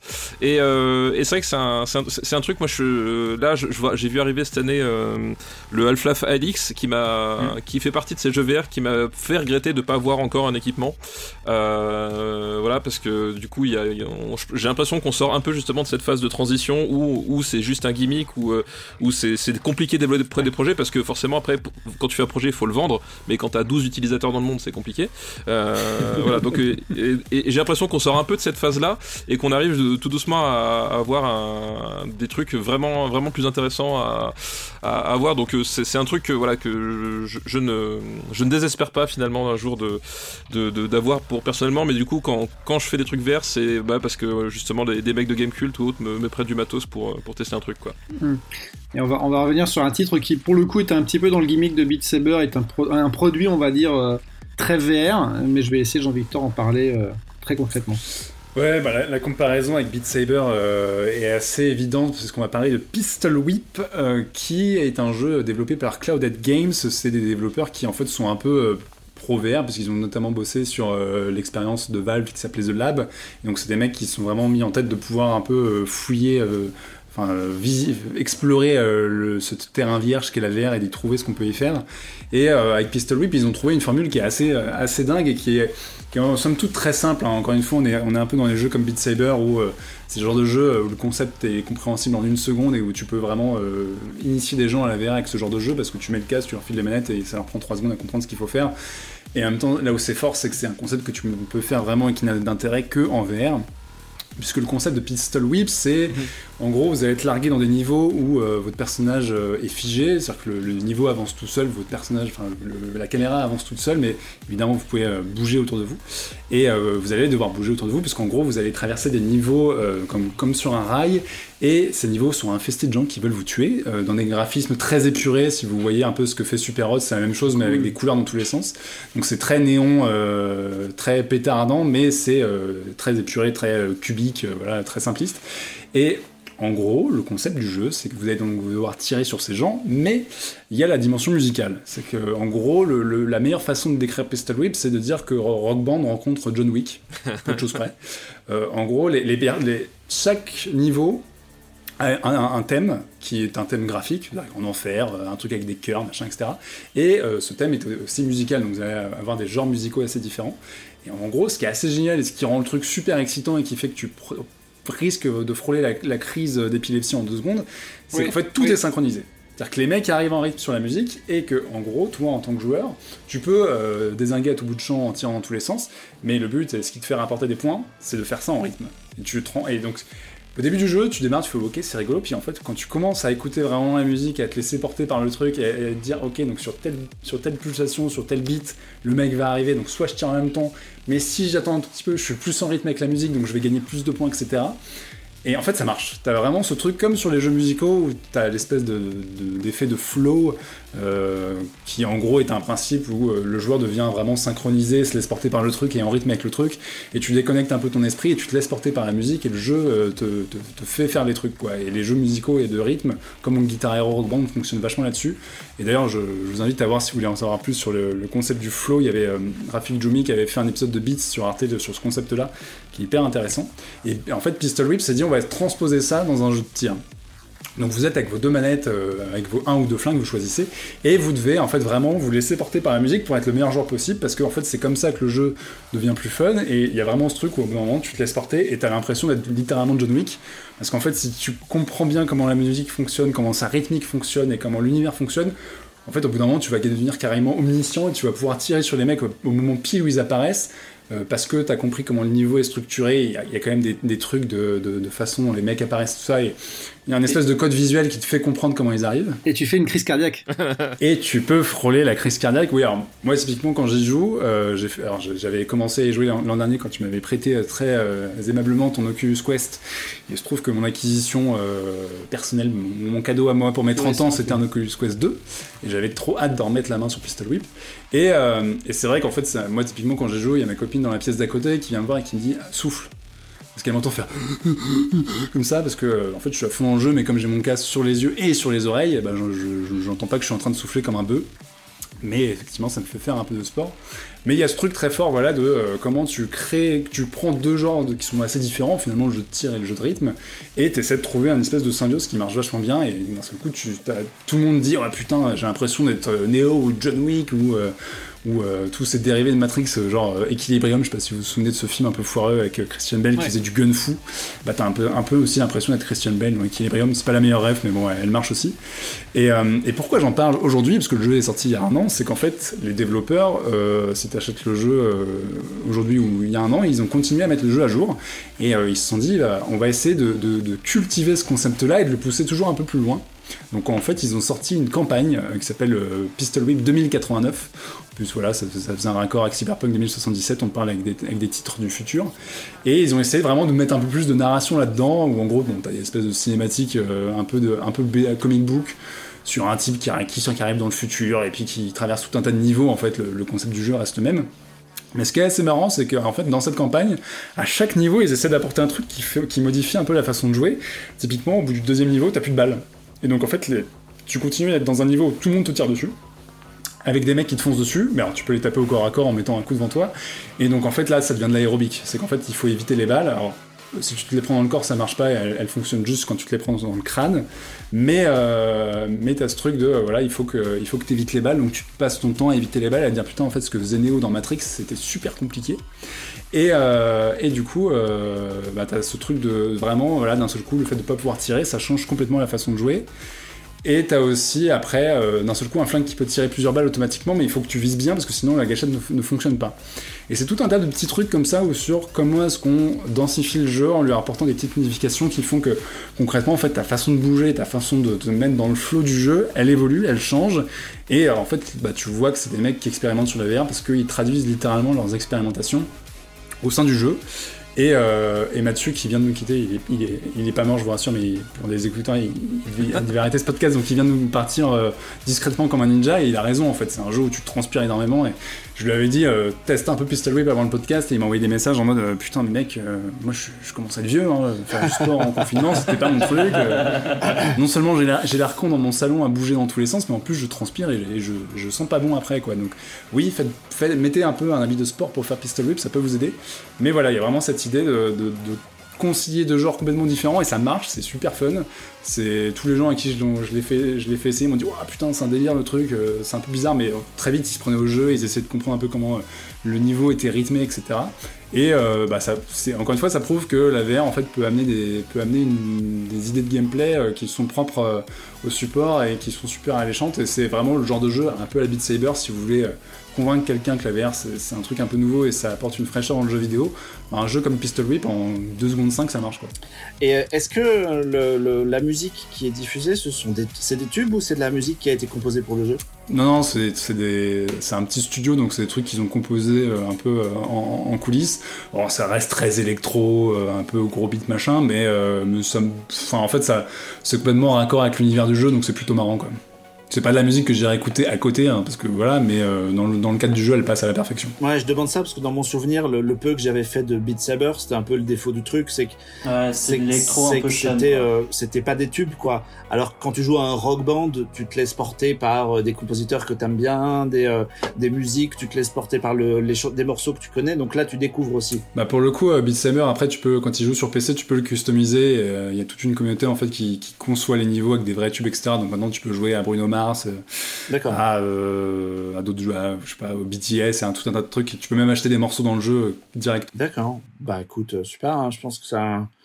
Du coup, ça peut être aussi un bon plan pour les gens qui sont comme nous confinés dans des petits appartements parisiens un peu coincés et qui font pas de sport, qui ont mal au dos à la fin de la journée parce que ils ont pas bougé de leur chaise en télétravail, bah du coup voilà, pistol whip. J'avais une question du coup, est-ce qu'il y a un système de, de, de points ou de ladder ou de choses comme ça pour justement t'inviter à... Ouais, carrément, il y, a, il y a tout un truc, bah, il y a, il y a un, un, scoreboard mondial où euh, les mecs s'amusent okay. effectivement à comprendre comment avoir le meilleur flow pour monter le plus haut score, puis tu as des niveaux de difficulté, et tu as des, modifica des modificateurs, en fait, tu peux jouer euh, avec un ou deux flingues, tu peux euh, enlever l'aide à, à, la visée, donc il faut vraiment que tu vises comme un, comme un pro euh, tout du long.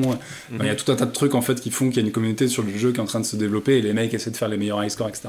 D'accord, très bien. Et du coup, c'est disponible sur euh, toutes les offres VR. Ben super, je pense qu'on va conclure l'émission là-dessus. Hein. Mathieu a dû, dû, a, dû, a dû malheureusement fuir, donc je vais me, me charger de vous re remercier d'être venu.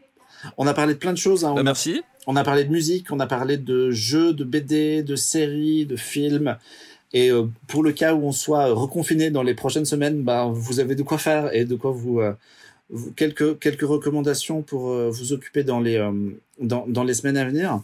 Merci Stéphane, c'était cool de t'avoir. Bah merci pour l'invitation, c'était c'était cool. Euh, du coup, surtout que bah moi aussi j'ai j'ai pris des notes, hein, j'ai découvert pas mal de, de trucs euh, qui vont qui vont peut-être nous occuper.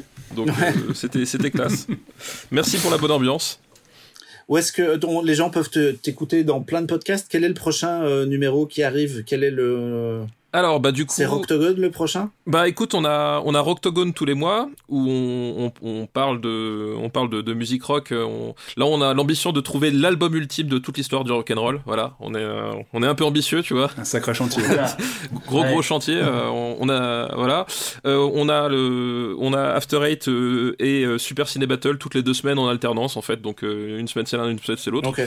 voilà et ça c'est les on va dire c'est des programmes vraiment réguliers qu'on qu propose. Après il y a d'autres podcasts mais qui sont plus réguliers, ça je suis incapable de te dire quand est-ce qu'on aura le temps de les faire. D'accord, oui, et puis euh, tout est un peu soumis aux contraintes, euh, la vie professionnelle et euh, tout ce qui tourne autour du Covid en ce moment. Donc, Exactement.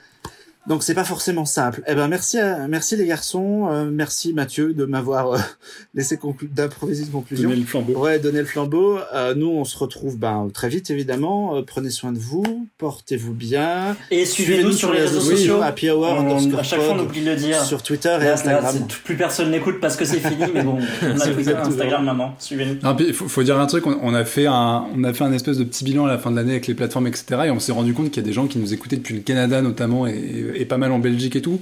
Et c'est marrant parce que nous, en fait, on se rend pas du tout compte euh, en, faisant ce podcast, en faisant ce podcast de qui nous écoute, etc. Donc vraiment, n'hésitez pas à nous mettre des commentaires, euh, que ce soit sur Twitter et sur euh, les, les, réseaux de Clone Web, parce que bah, on fait quand même ce podcast pour vous, donc c'est sympa d'avoir des échanges. Merci à tous, à bientôt, ciao. Merci, ciao. Ciao. Merci, ciao à tous.